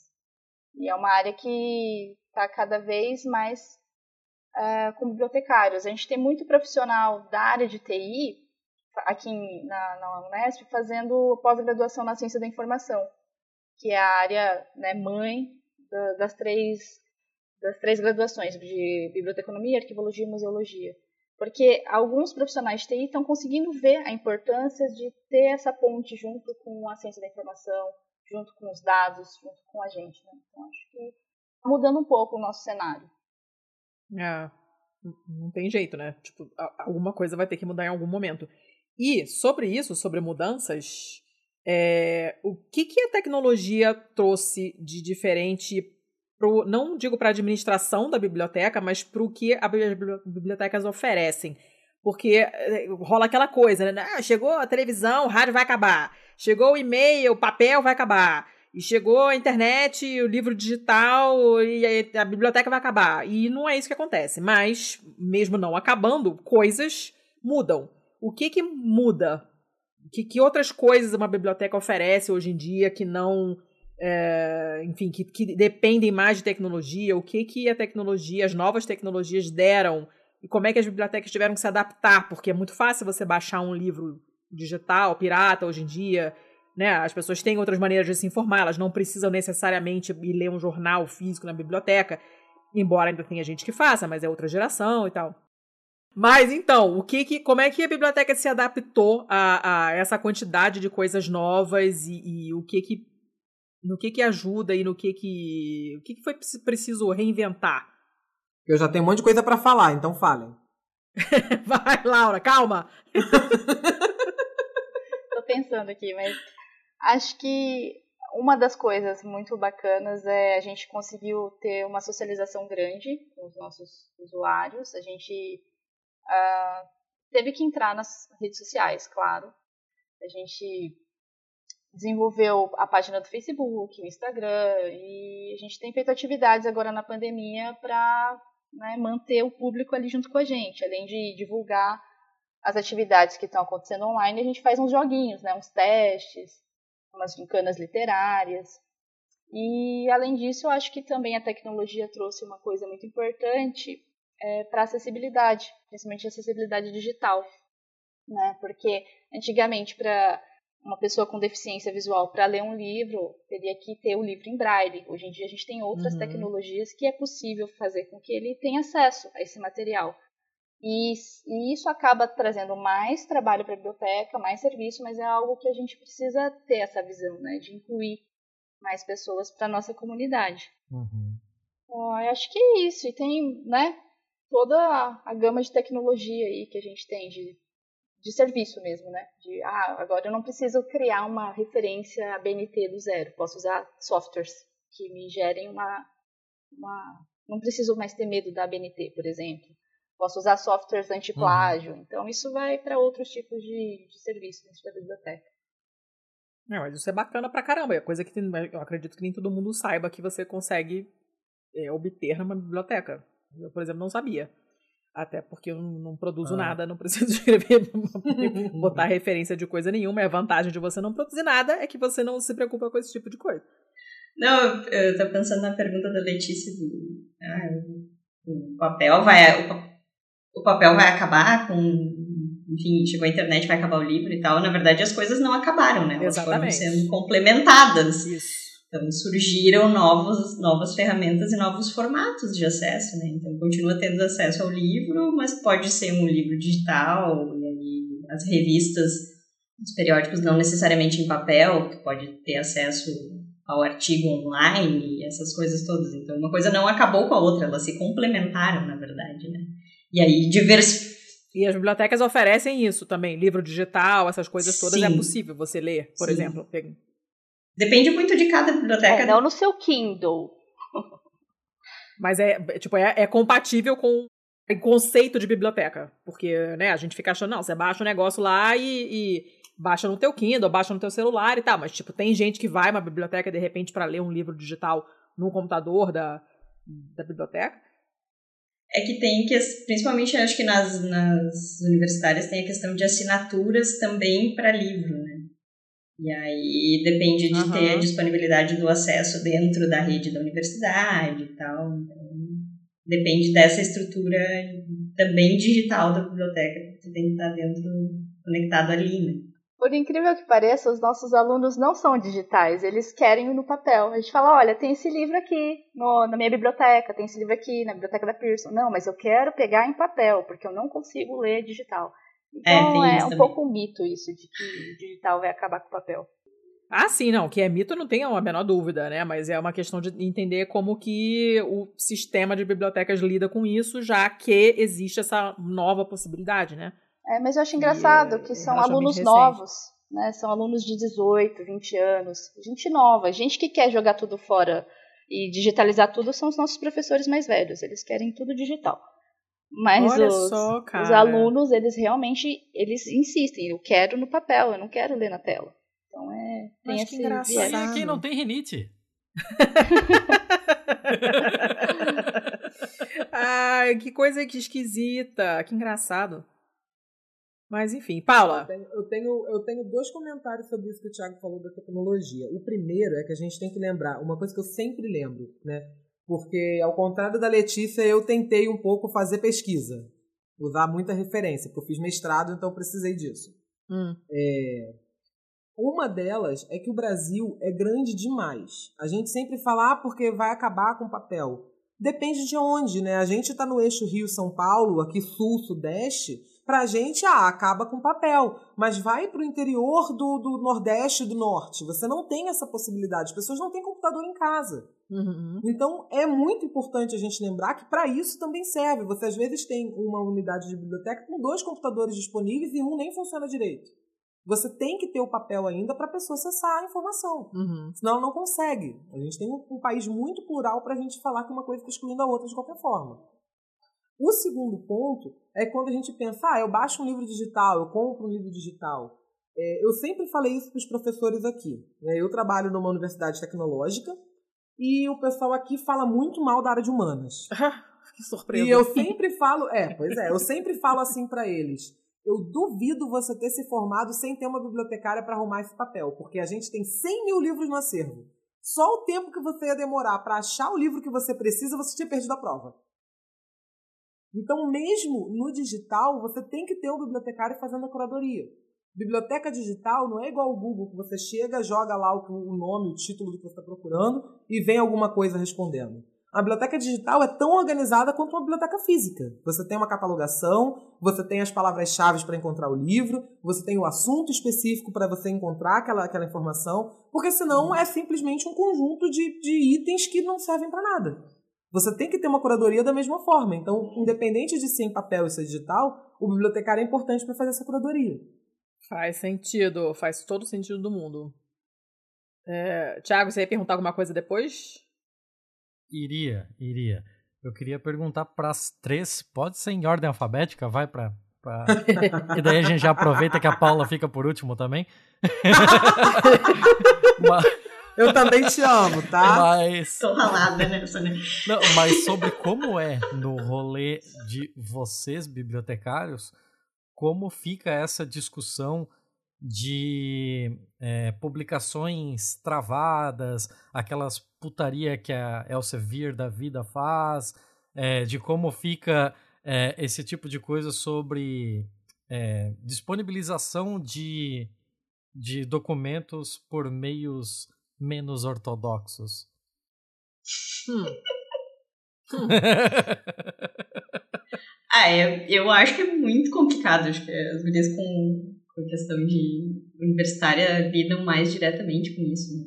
Mas oficialmente a gente tenta atender as assinaturas, que é essas questões que o Thiago falou aí de Elsevier e afim para não ferir direitos autorais e tudo mais. É todo um equilíbrio bem, bem complicado, assim, eu acredito. Em universitária deve ser mais ainda, né? Laura. É, assim, eu sou uma pessoa que não gosto muito de ter problemas. Então, é. a gente tenta. Eu, eu, não, eu não perguntei a opinião de vocês, eu perguntei como é no rolê das bibliotecárias que se trata esse assunto. Já... Porque eu já não quero prejudicar ninguém. Então, na, na questão da, da Unesp, das universidades, a gente atende o que a gente assina, o que a gente tem convênio. É, como eu estou numa, numa das grandes da, de São Paulo, então a gente tem contato com muita, muita gente, a gente tem é, convênio com várias editoras, a gente assina muita coisa, então a gente tem bastante acervo. E quando não é possível fazer né, por esses meios legais, a gente tenta por outros meios de encontrar outras universidades, né? É, digo, meios diretos, né? Que a gente assina ou que a gente tenha convênio. A gente conversa com outras é, bibliotecas que possam ter acesso a esse acervo para tentar atender o nosso usuário. E quando não dá, não dá. A gente fala, olha, não dá. É isso, a gente tentou de todas as formas e não deu.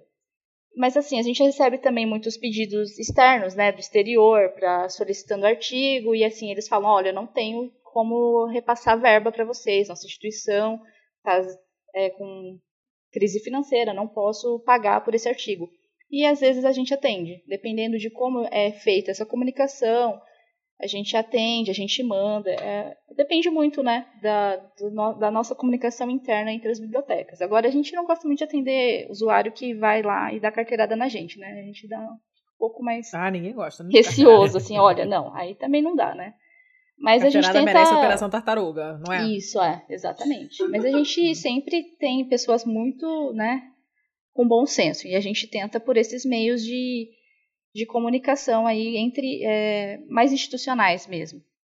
E é relativamente simples isso de você pegar, fazer, emprestar de outras instituições e tal? É tipo uma coisa que acontece cotidianamente, assim? É, em relação a empréstimo de livros é um pouco mais complicado, né? Porque depende muito da, da gente ter verba de envio, correios, essas coisas, e a gente só usa é, internamente dentro do estado de São Paulo, né? De Unesp para hum. Unesp, Unesp para USP. A gente não tem mais o convênio com a Unicamp, mas é, é, dessa forma. Algumas universidades fazem um convênio entre as universidades da cidade, né? Então, o pessoal que uh, tem outras universidades particulares também, que são próximas, é feito esse tipo de, de procedimento. E existe outro serviço que agora está paralisado, né, por conta de N fatores, que é o Comute, que é o Brasil todo, que você pode solicitar cópias uh, de artigos, capítulo de livro, capítulo de teses, dissertações. É, é um sistema que você consegue verificar qual biblioteca possui o artigo ou qual biblioteca possui o material que você quer e você solicita via Comute. Mas aí esse é um serviço pago, né?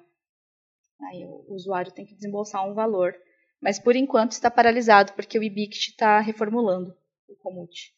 Agora, institucional, é, internacional, aí depende muito da universidade, né? Da gente conseguir entrar em contato, enfim. Aí a gente, enquanto. A minha instituição não tem convênio internacional. É, minha instituição, digo, a Unesp de Assis. E aí depende uhum. dos nossos contatos uhum. externos. Cada unidade da Unesp tem que fechar seus próprios contratos nesse, desse tipo de parceria? É, a gente tem uma, uma coisa geral, né, que é via reitoria, que é com a USP, e era com a Unicamp, mas a Unicamp pediu para. É, por causa da crise financeira das universidades paulistas, a gente parou de atender a Unicamp a pedido deles. E a gente não, já não pode mais pedir material de livro físico para eles também. Mas cada Unesp tem a sua autonomia para atuar dentro da sua comunidade, né? Então, acho que o pessoal que é mais perto lá de, de São Paulo, mais perto também da, de São Carlos, tem esses convênios mais lá, lá na região. Então, tem, pessoa, tem algumas Unesps que conseguem emprestar da, da UFSCar, por exemplo. Tem outras que conseguem ter é, contato com a PUC. Então, depende da região que a gente está inserido. Deixa eu só complementar. Uh, a gente tem tentado agora, nesse período de pandemia, assim, sempre que possível. Ah, não. Chega uma, uma pesquisa, uma solicitação de pesquisa pra gente, a gente não tem material, enfim. E aí se criou um grupo de contatos mesmo, direto entre os profissionais, assim, ah, será que tal biblioteca tem? Né? E aí, em geral, a gente tenta fazer só com, ah, é um capítulo de um livro, é um artigo, a gente não tem acesso e a gente tem tentado enviar o máximo possível de coisas, tanto que a gente ficou bastante tempo fechado, né, online, assim, sempre tentando atender a pesquisa, né, tentando responder de alguma forma mais satisfatória a pesquisa do, do usuário. Então, eu sou a bibliotecária menos ortodoxa desse grupo, já estou percebendo. Pra missão dada, missão dada é missão cumprida. Eu encontro a informação por meios ortodoxos ou não. Uh! mesmo trabalhando, não estou, não estou falando que eu respondo pela minha Ousada! Eu respondo ah. por mim como bibliotecária. Porque assim, é, eu vim de uma comunidade muito complicada e a biblioteca mudou muito a minha vida. Né? Posso dizer isso. Então eu sei, de vez em, dependendo de onde você está, o quão importante é a informação. Então, assim, além de todos os serviços que a Carol e a Laura falaram, né, aqui eu tento implementar. Né, eu tento implementar, digo, eu chego na mesa da minha chefe e falo, vou fazer isso. E ela me responde, não vai. Eu falei, vou sim. Então, assim, aqui a gente, aqui na universidade, a gente, além de ter todos esses empréstimos, a gente faz empréstimo entre as bibliotecas do, do da cidade. Então, qualquer biblioteca universitária que tenha o livro que eu preciso, eu faço um convênio e peço o livro emprestado. Qualquer uma. Particular, uhum. pública. Eu faço um documento, o aluno assina, ele leva lá e pega o livro emprestado. Ah, preciso de um livro que está em outro estado. Eu converso com o aluno, converso com a biblioteca e o aluno paga o SEDEX a cobrar e ele recebe o livro. Uhum. Né, é uma possibilidade que a gente tem porque a gente não tem verba de recebimento, como ela falou que ela não tem da USP para a Unicamp, por exemplo. Então eu estou com um aluno aqui que precisa de um livro que só tem na UFRJ eu entro em contato diretamente com o bibliotecário de lá e o aluno paga o SEDEX a cobrar e ele que vai pagar as despesas de envio. Porque como a gente é biblioteca pública, a gente não pode receber em dinheiro. Uhum. Né? Quando eu trabalhei na universidade privada, quando eu trabalhei na biblioteca bonita que a Letícia falou que frequentou, era uhum. mais simples porque a gente tinha como fazer o recebimento de verba financeira, dinheiro pecuniário mesmo. Aqui a gente não pode fazer isso, mas eu dou um jeito. E quando nada disso funciona, eu entro com os meios não ortodoxos. Então, o aluno precisa de um livro para amanhã, porque ele tem uma prova. A gente não tem ele disponível no software Minha Biblioteca, que é um, um software de empréstimo de livros digitais. E a gente não tem nenhuma unidade do livro para emprestar na biblioteca. E o aluno está desesperado. Eu arrumo uma cópia pirata e mando para o aluno. Crianças, não façam isso em casa. Mas eu faço porque, assim, para mim, eu é importante a disseminação da informação. Eu não tô. Existe inclusive uma, uma, um artigo na lei de direitos autorais que, se for para uso pessoal, não para uso é, comercial, o aluno uhum. poderia, por exemplo, tirar cópia de um livro inteiro. É uma coisa que a gente não pode fazer, segundo todo mundo falar, segundo a lei é, 9.610 de 98, que é a Lei de Direitos Autorais no Brasil, você não pode fazer isso. Não, existe uma cláusula que diz que se você estiver usando para estudo, para uso próprio, você pode sim fazer a cópia inteira. E essa é a primeira norma que eu jogo na cara de todo mundo quando falam que eu estou fazendo coisa errada. Sabe? Livros que não estão mais disponíveis porque não tem mais, é, a editora não está mais publicando, o livro está esgotado. Eu arrumo uma cópia e uhum. passo para o aluno. E falo pra ele, você não sabe de onde isso veio, tá? Se alguém te perguntar, não foi eu que te passei. Você não me conhece. Me encontre na pracinha. É tipo Senta no banco Matrix. da praça e me É passa tipo o pendrive. No Matrix, você não me conhece. Se alguém te pegar usando isso, não foi eu que te passei. você entendeu? Mas eu a Paula faço. num beco escuro, abrindo um sobretudo do lado e aquele monte de PDF, né? Ela vai Mas andando com a maleta na praça. Ups, caiu! Entendeu? Se alguém perguntar pra mim, eu nego, mas em geral eu faço. Porque, é assim. E rapazinho, tá afim de uma leitura É, diferenciada. Tá afim de umas, de umas paradas diferenciadas? É comigo mesmo. Porque assim, é, eu, eu entrei na biblioteconomia porque eu estudei num colégio público de uma comunidade em que quase todo mundo que eu conheci morreu pro tráfico ou engravidou de traficante. Eu fui uma das poucas da minha turma que fez faculdade. Por causa das bibliotecas. Eu frequentei biblioteca a vida inteira. Então eu sei da importância da disseminação da informação para mudar a vida de uma pessoa. Entendeu? Então tem muito aluno aqui que veio do interior, que o pai está pagando o que não pode para manter o aluno aqui na cidade, para fazer a faculdade, ele não tem dinheiro para comprar um livro, não tem como acessar de outra forma, não tem acesso à internet em casa e só tem na biblioteca. Então eu me vejo como um centro para esse tipo de aluno. E se eu consigo ajudar um aluno, que seja, eu já ganhei o dia. Então eu sou totalmente não ortodoxa quanto acesso à informação. Ao contrário das minhas colegas, não, eu tento conversar com as pessoas e se não tem, não tem como. Não, não, eu arrumo um jeito. É, Não assim, aqui- na minha equipe o pessoal faz isso. Aqui eu não atuo direto com os alunos, né? Eu sou eu sou um, um- eu tô na área de gestão, Chefe então é outra quando coisa, né? chega Chefe é outra coisa. Então, é mais, é mais difícil, né? Mas assim, a gente fala, ah, manda lá. Mas quando é docente, eu fico meio encanada. Quando é docente, fala, ah, você tem dinheiro, paga aí. Exatamente. Ah, faz muito bem, isso aí. Exatamente, Isso essa aí. é a diferença. Muito bem. We are the pirates and this is our tale. We're standing on the main deck, rigging up the sail. Pulling up the anchor, here we go. With an R-A-T and a yo-ho-ho. Are the pirates, pirates of the ocean. We are the pirates, young and free. We are the pirates. Mas enfim, é, como já, já temos um bom tempo de programa e o papo tá muito bom, vamos fechar nessa nota maravilhosa da disseminação da informação e quem for rico que pague, que eu acho uma boa maneira de terminar a discussão. E vamos então para a balada do pistoleiro, que é a nossa sessão de dicas culturais para quem chegou de paraquedas agora e não estava sabendo. Então vamos lá, vamos em ordem alfabética como sempre, porque eu não sou bibliotecária, mas eu gosto de ordem nas coisas. Carol, então, manda ver as suas dicas aí, o que, que você tem para nos dar de dica cultural. Ah, pegando uma dica lá do grupo do Pistolando, que o pessoal começou a comentar, eu acho que não, foi ninguém que estava aqui, mas enfim, alguém que tá lá no grupo, de uma série da Locadora Vermelha lá, uma série nacional, Bom Dia Verônica. Eu quase terminei de ver a primeira temporada e ela prende bastante, assim, né? É assuntos pesados, é investigação de crime, violência contra a mulher, corrupção policial, enfim.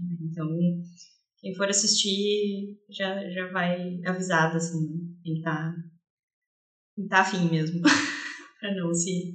Mas é uma série legal. muito. Muita gente já me falou, já me mandou Ah. ver. Não foi só lá na Pistolândia, não. Uma galera de outros grupos, assim, o pessoal já me mandou ver. É que eu tô sem paciência, mas já me disseram que é bem bacana. né?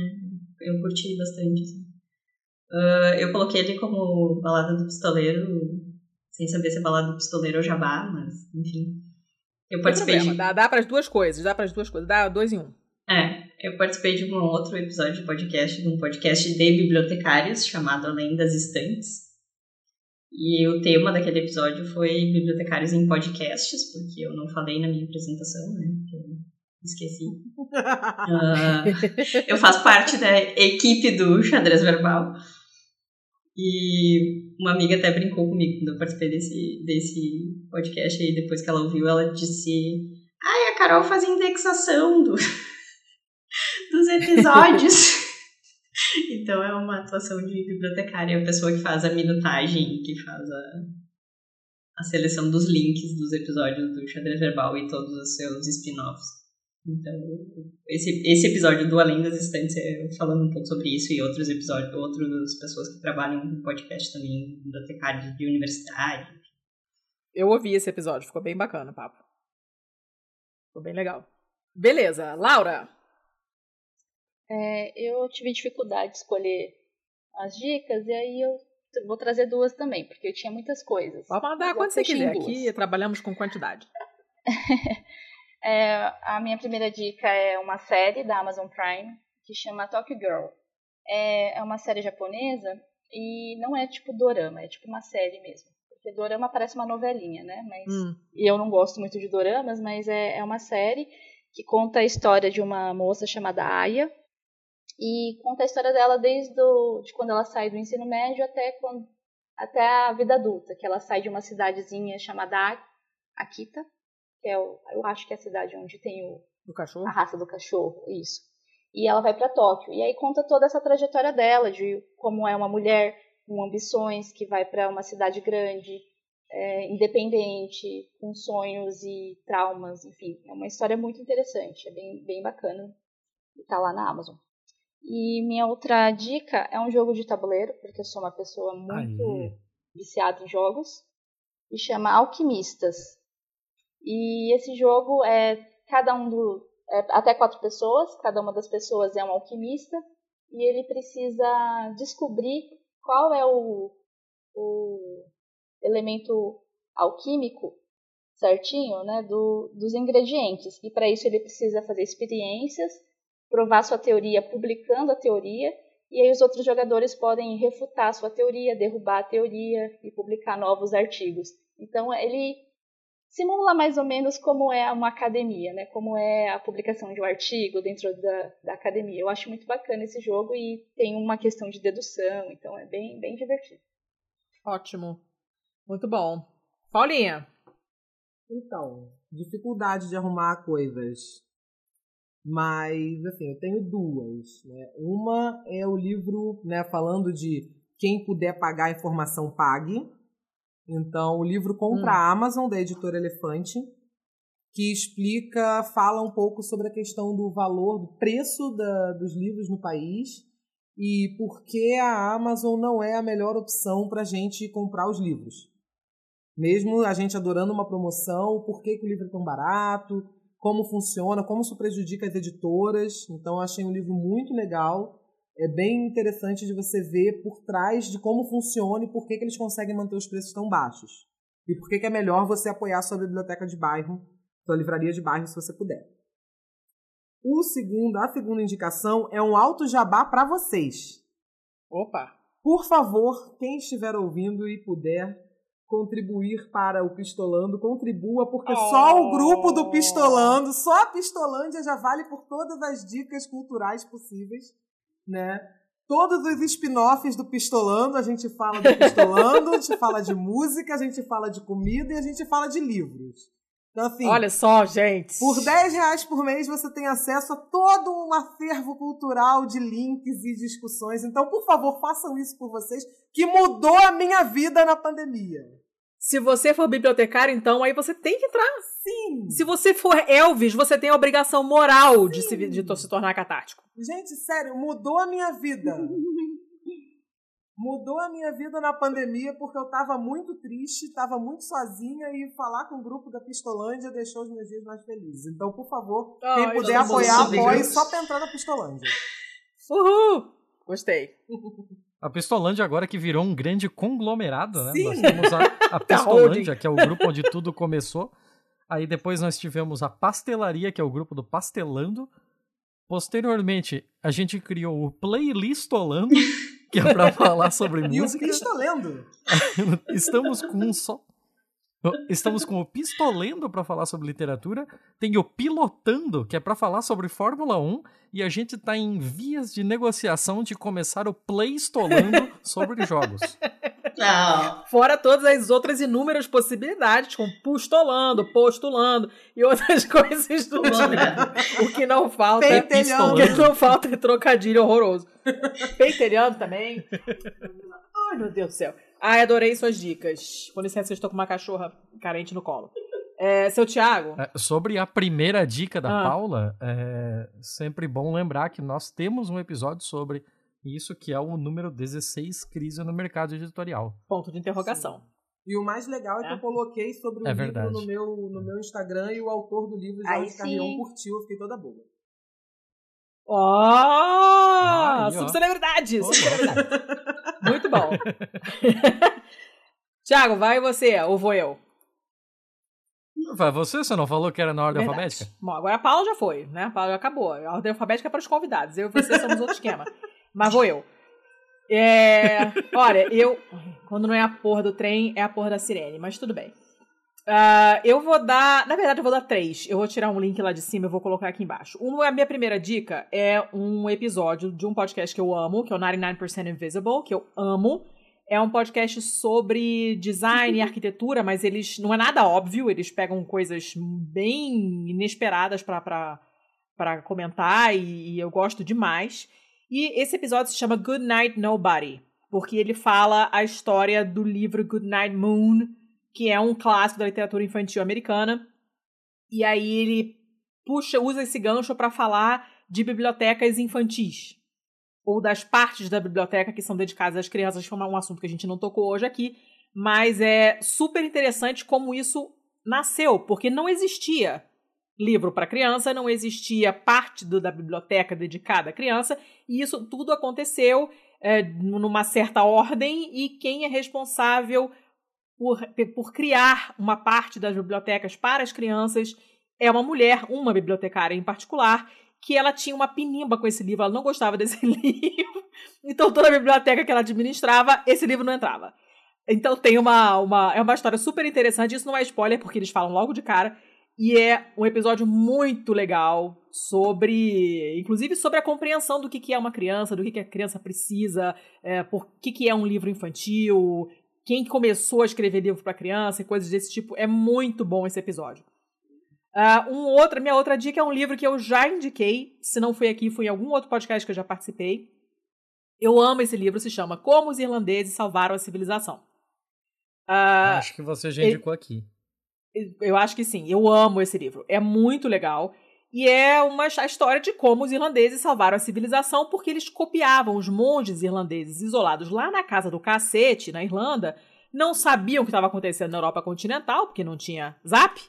Então não sabiam. O pau comendo, os vikings dando, tocando fogo nas bibliotecas do, da Europa continental. E eles que não estavam sabendo de nada, continuavam copiando os manuscritos lá. E é só por isso que a gente tem uma boa parte dos documentos que a gente tem hoje foram copiados por eles nesse isolamento deles lá. Mas é, um, é muito bem escrito, é uma delícia de ler, de verdade. Tem partes engraçadas, uh, é, volta muito atrás no que, que é o livro, sabe? Disseminação de informação. É muito, eu amo esse livro, ele é muito, muito legal. E, por último, vou puxar um link que estava lá no, na lista de links relacionados ao episódio, mas eu vou colocar ele uh, aqui embaixo na recomendação que é um artigo do Neil Gaiman, que eu amo, é um autor que eu adoro.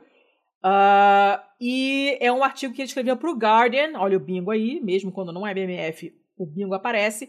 É um artigo de 2013 e o título traduzido seria Por que o nosso futuro depende de bibliotecas, da leitura e de sonhar acordado.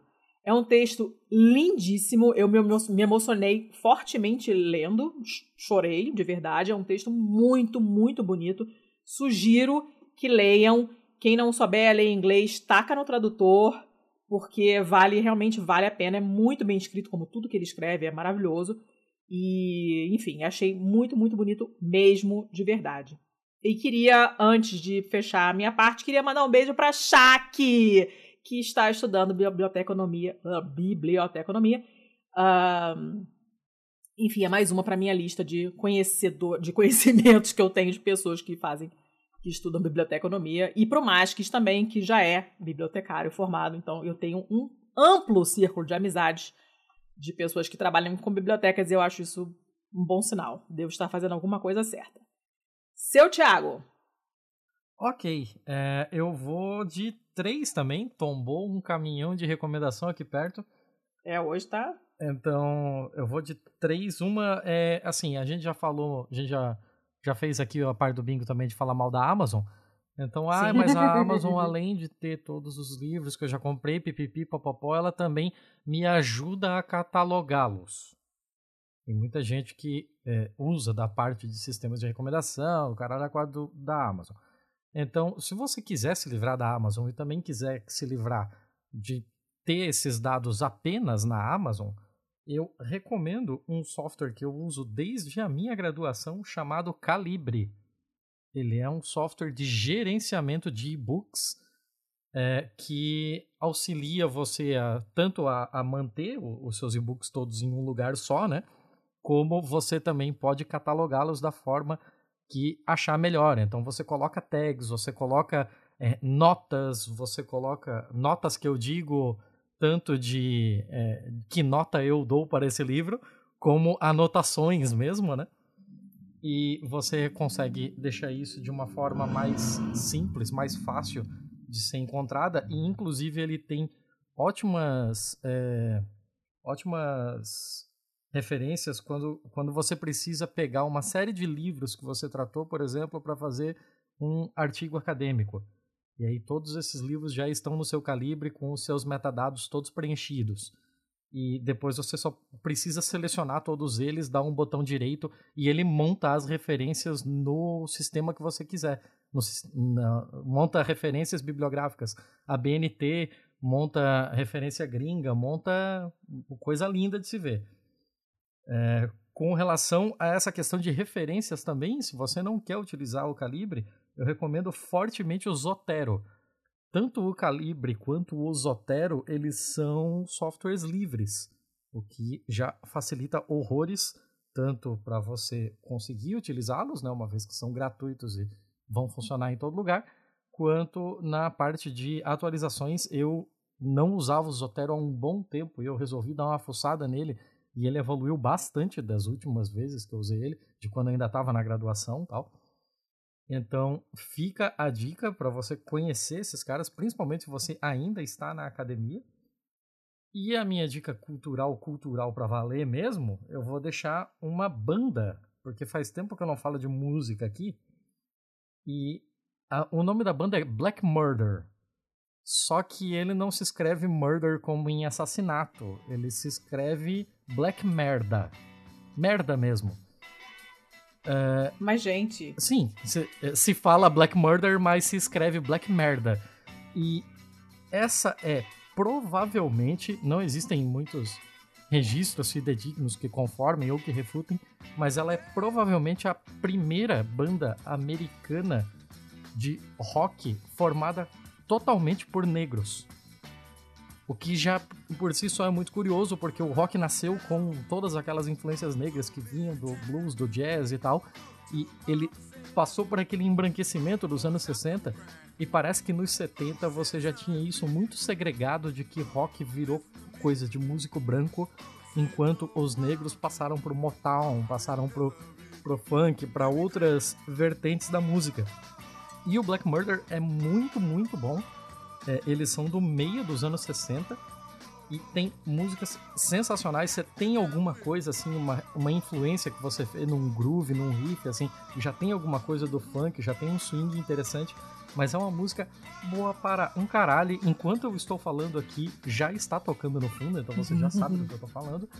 E eu recomendo muito. anotadíssimo. Lembrando a todo mundo que tudo isso está na pauta. Fora que é muito legal que você vai estar ouvindo música e alguém vai perguntar o que você tá ouvindo e você mostra a tela do celular e Black Merda.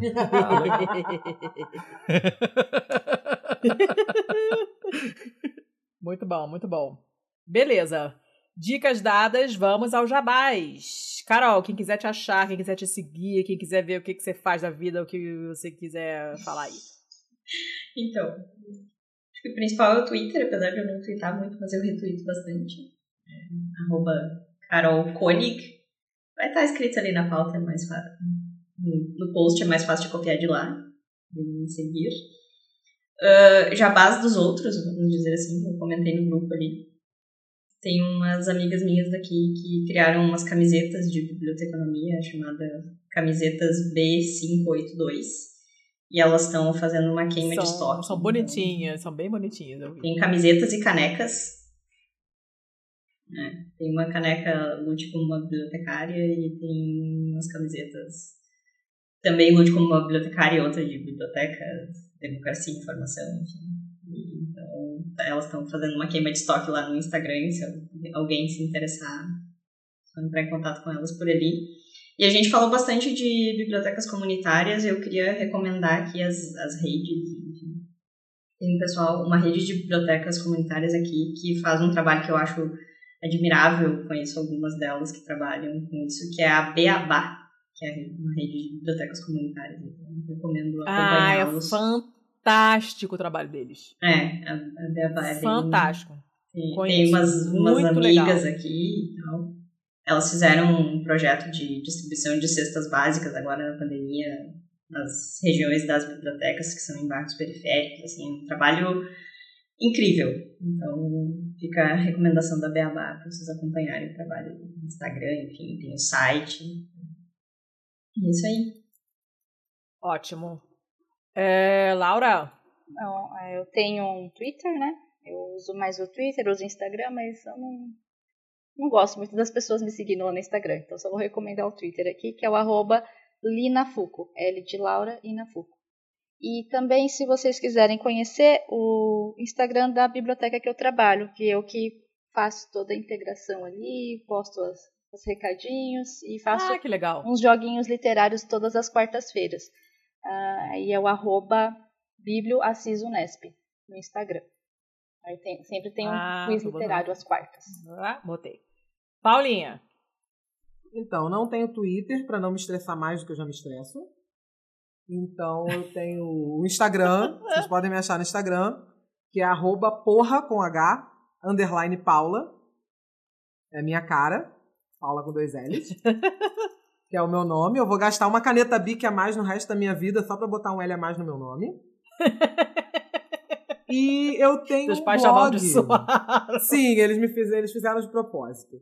É, e eu tenho um blog já há cinco anos, que é o Muquifo Literário, é, muquifolite.wordpress.com, que eu escrevo lá e eu pistolo muito. Então Uh, tem sobre política, tem sobre você não devia comprar livro ali, o livro é uma merda. Então, se vocês que forem ler lá, já sabem que é por sua conta e risco. Opa, bem do jeito que eu gosto. Muito bom. Ótimo. Seu Thiago, quer passar o serviço aí? Não queria, mas você convidou, vou ter que fazer. Vai ser forçado. Vai lá. Não, é porque eu não tô com a pauta aberta, caralho. Ah, Cadê? Então Me passo eu. pauta, Ai, assim, meu Deus do céu. Me manda o link da pauta. Mano, peraí. Cadê? Não trabalhamos com pautas. Você é terrível, garoto. Eu não posso falar nada porque no meio dessa mudança eu nem li a pauta. Mas você tem, você tem a desculpa de uma mudança. Ele não tem. Vai lá, seu Thiago. Abre Você tem a aí desculpa sai que o podcast não é seu, né? Justíssimo. Tá, dona Letícia, você quer que eu passe os jabás do Pistolando? Ou quer que eu passe Tudo. as parcerias? Quer que eu passe. Tudo. Ah, meu Deus, tudo. Então, Vai lá, tá, que eu sei que você então dá tá. conta.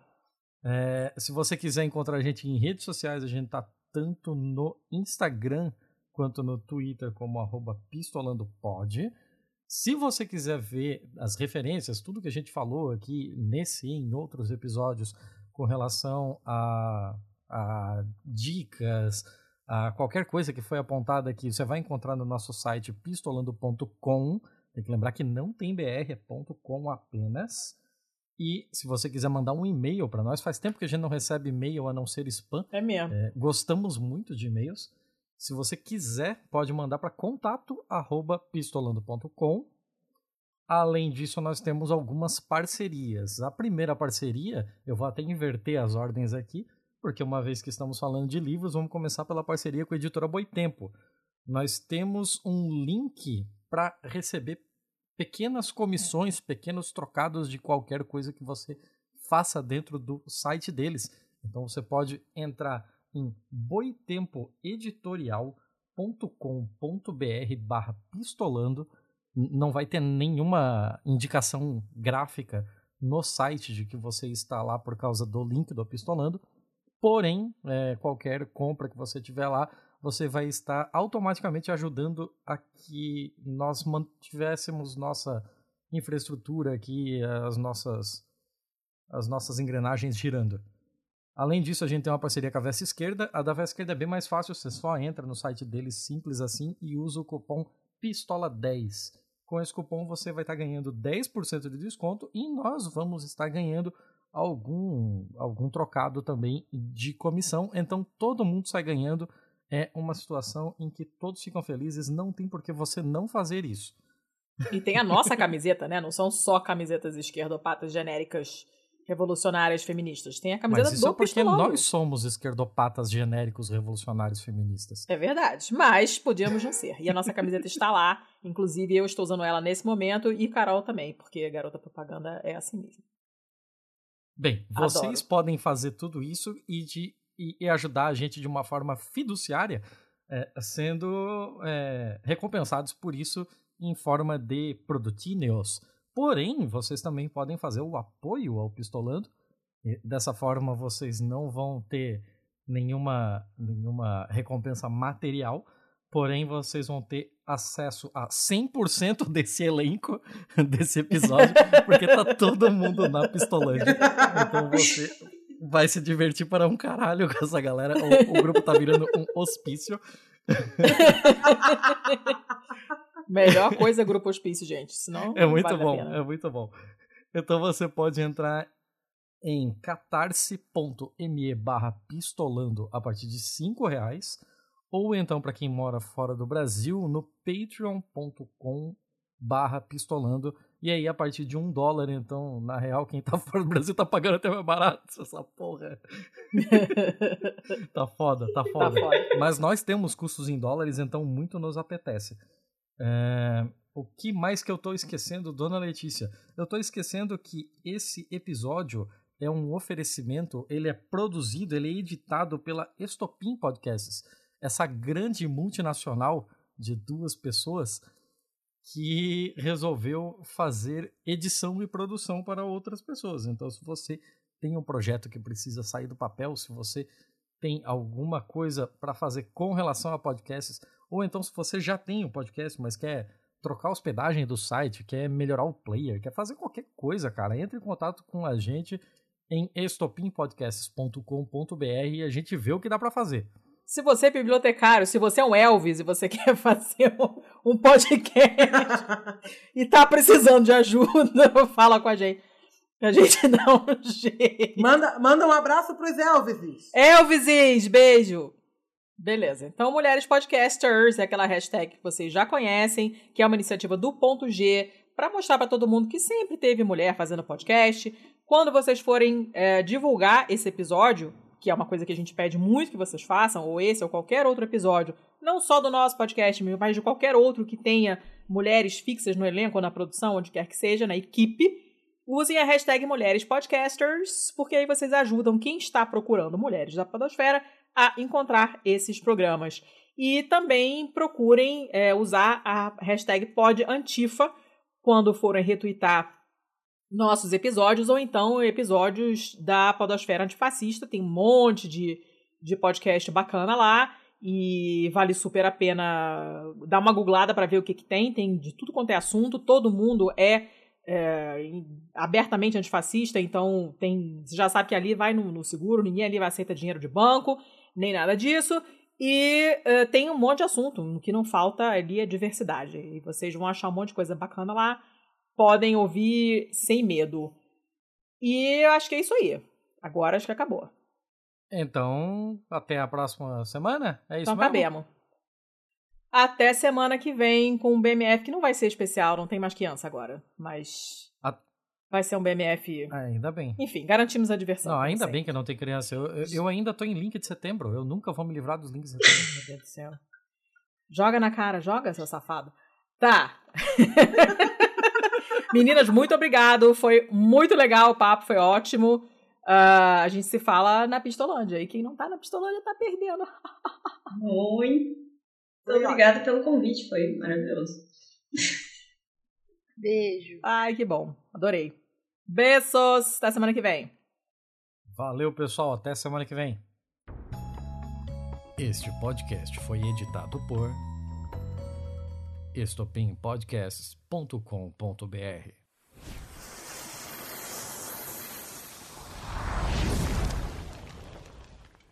Eu dei aula de catalogação na UFRJ, gente.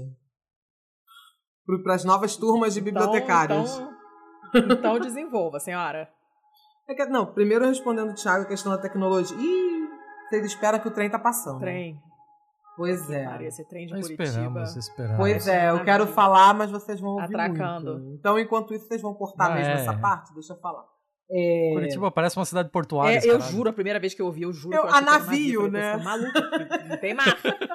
Por que que tem um barulho de por que que tem um navio em Curitiba se Curitiba não tem mar? Aí eu botei a cabeça pra fora e vi a porra do trem. Primeira noite que eu dormi no Cabral, acordei três da manhã num puta susto. Eu, caralho, que porra é essa? E não dormi Aqui, ó. mais. Eu não Nossa, entendi eu levo, tá eu levo susto aqui. Eu já tô acostumada, assim, mas ainda de vez em quando, hein, quando o vento tá soprando pra cá e eu escuto um barulho muito forte, eu ainda me assusto. Meu marido, quando vem aqui, ele xinga o trem de tudo que vocês podem imaginar. Por que, que esse filho da alto puta tem que tocar essa buzina três horas da manhã?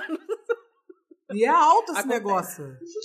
É alto! é, E ele atravessa a alto. cidade inteira. Cara, eu, é, eu já morei a, a questão de 70 metros do trilho, assim, Deus era terrível. Então, cara. aqui o apartamento Deus onde livre. eu tô fica mais ou menos isso aqui do trilho. Por isso vocês estão ouvindo alto desse jeito.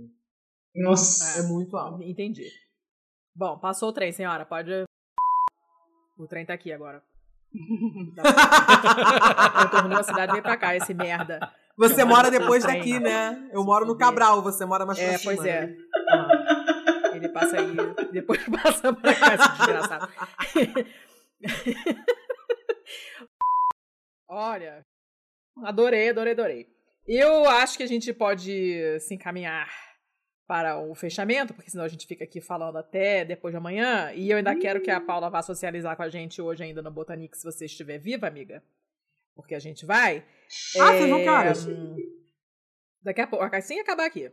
Ah, meu Deus, vamos falar disso depois da gravação. Então se prepare pra gente ir. Mas só pra avisar por que que nós estamos fechando.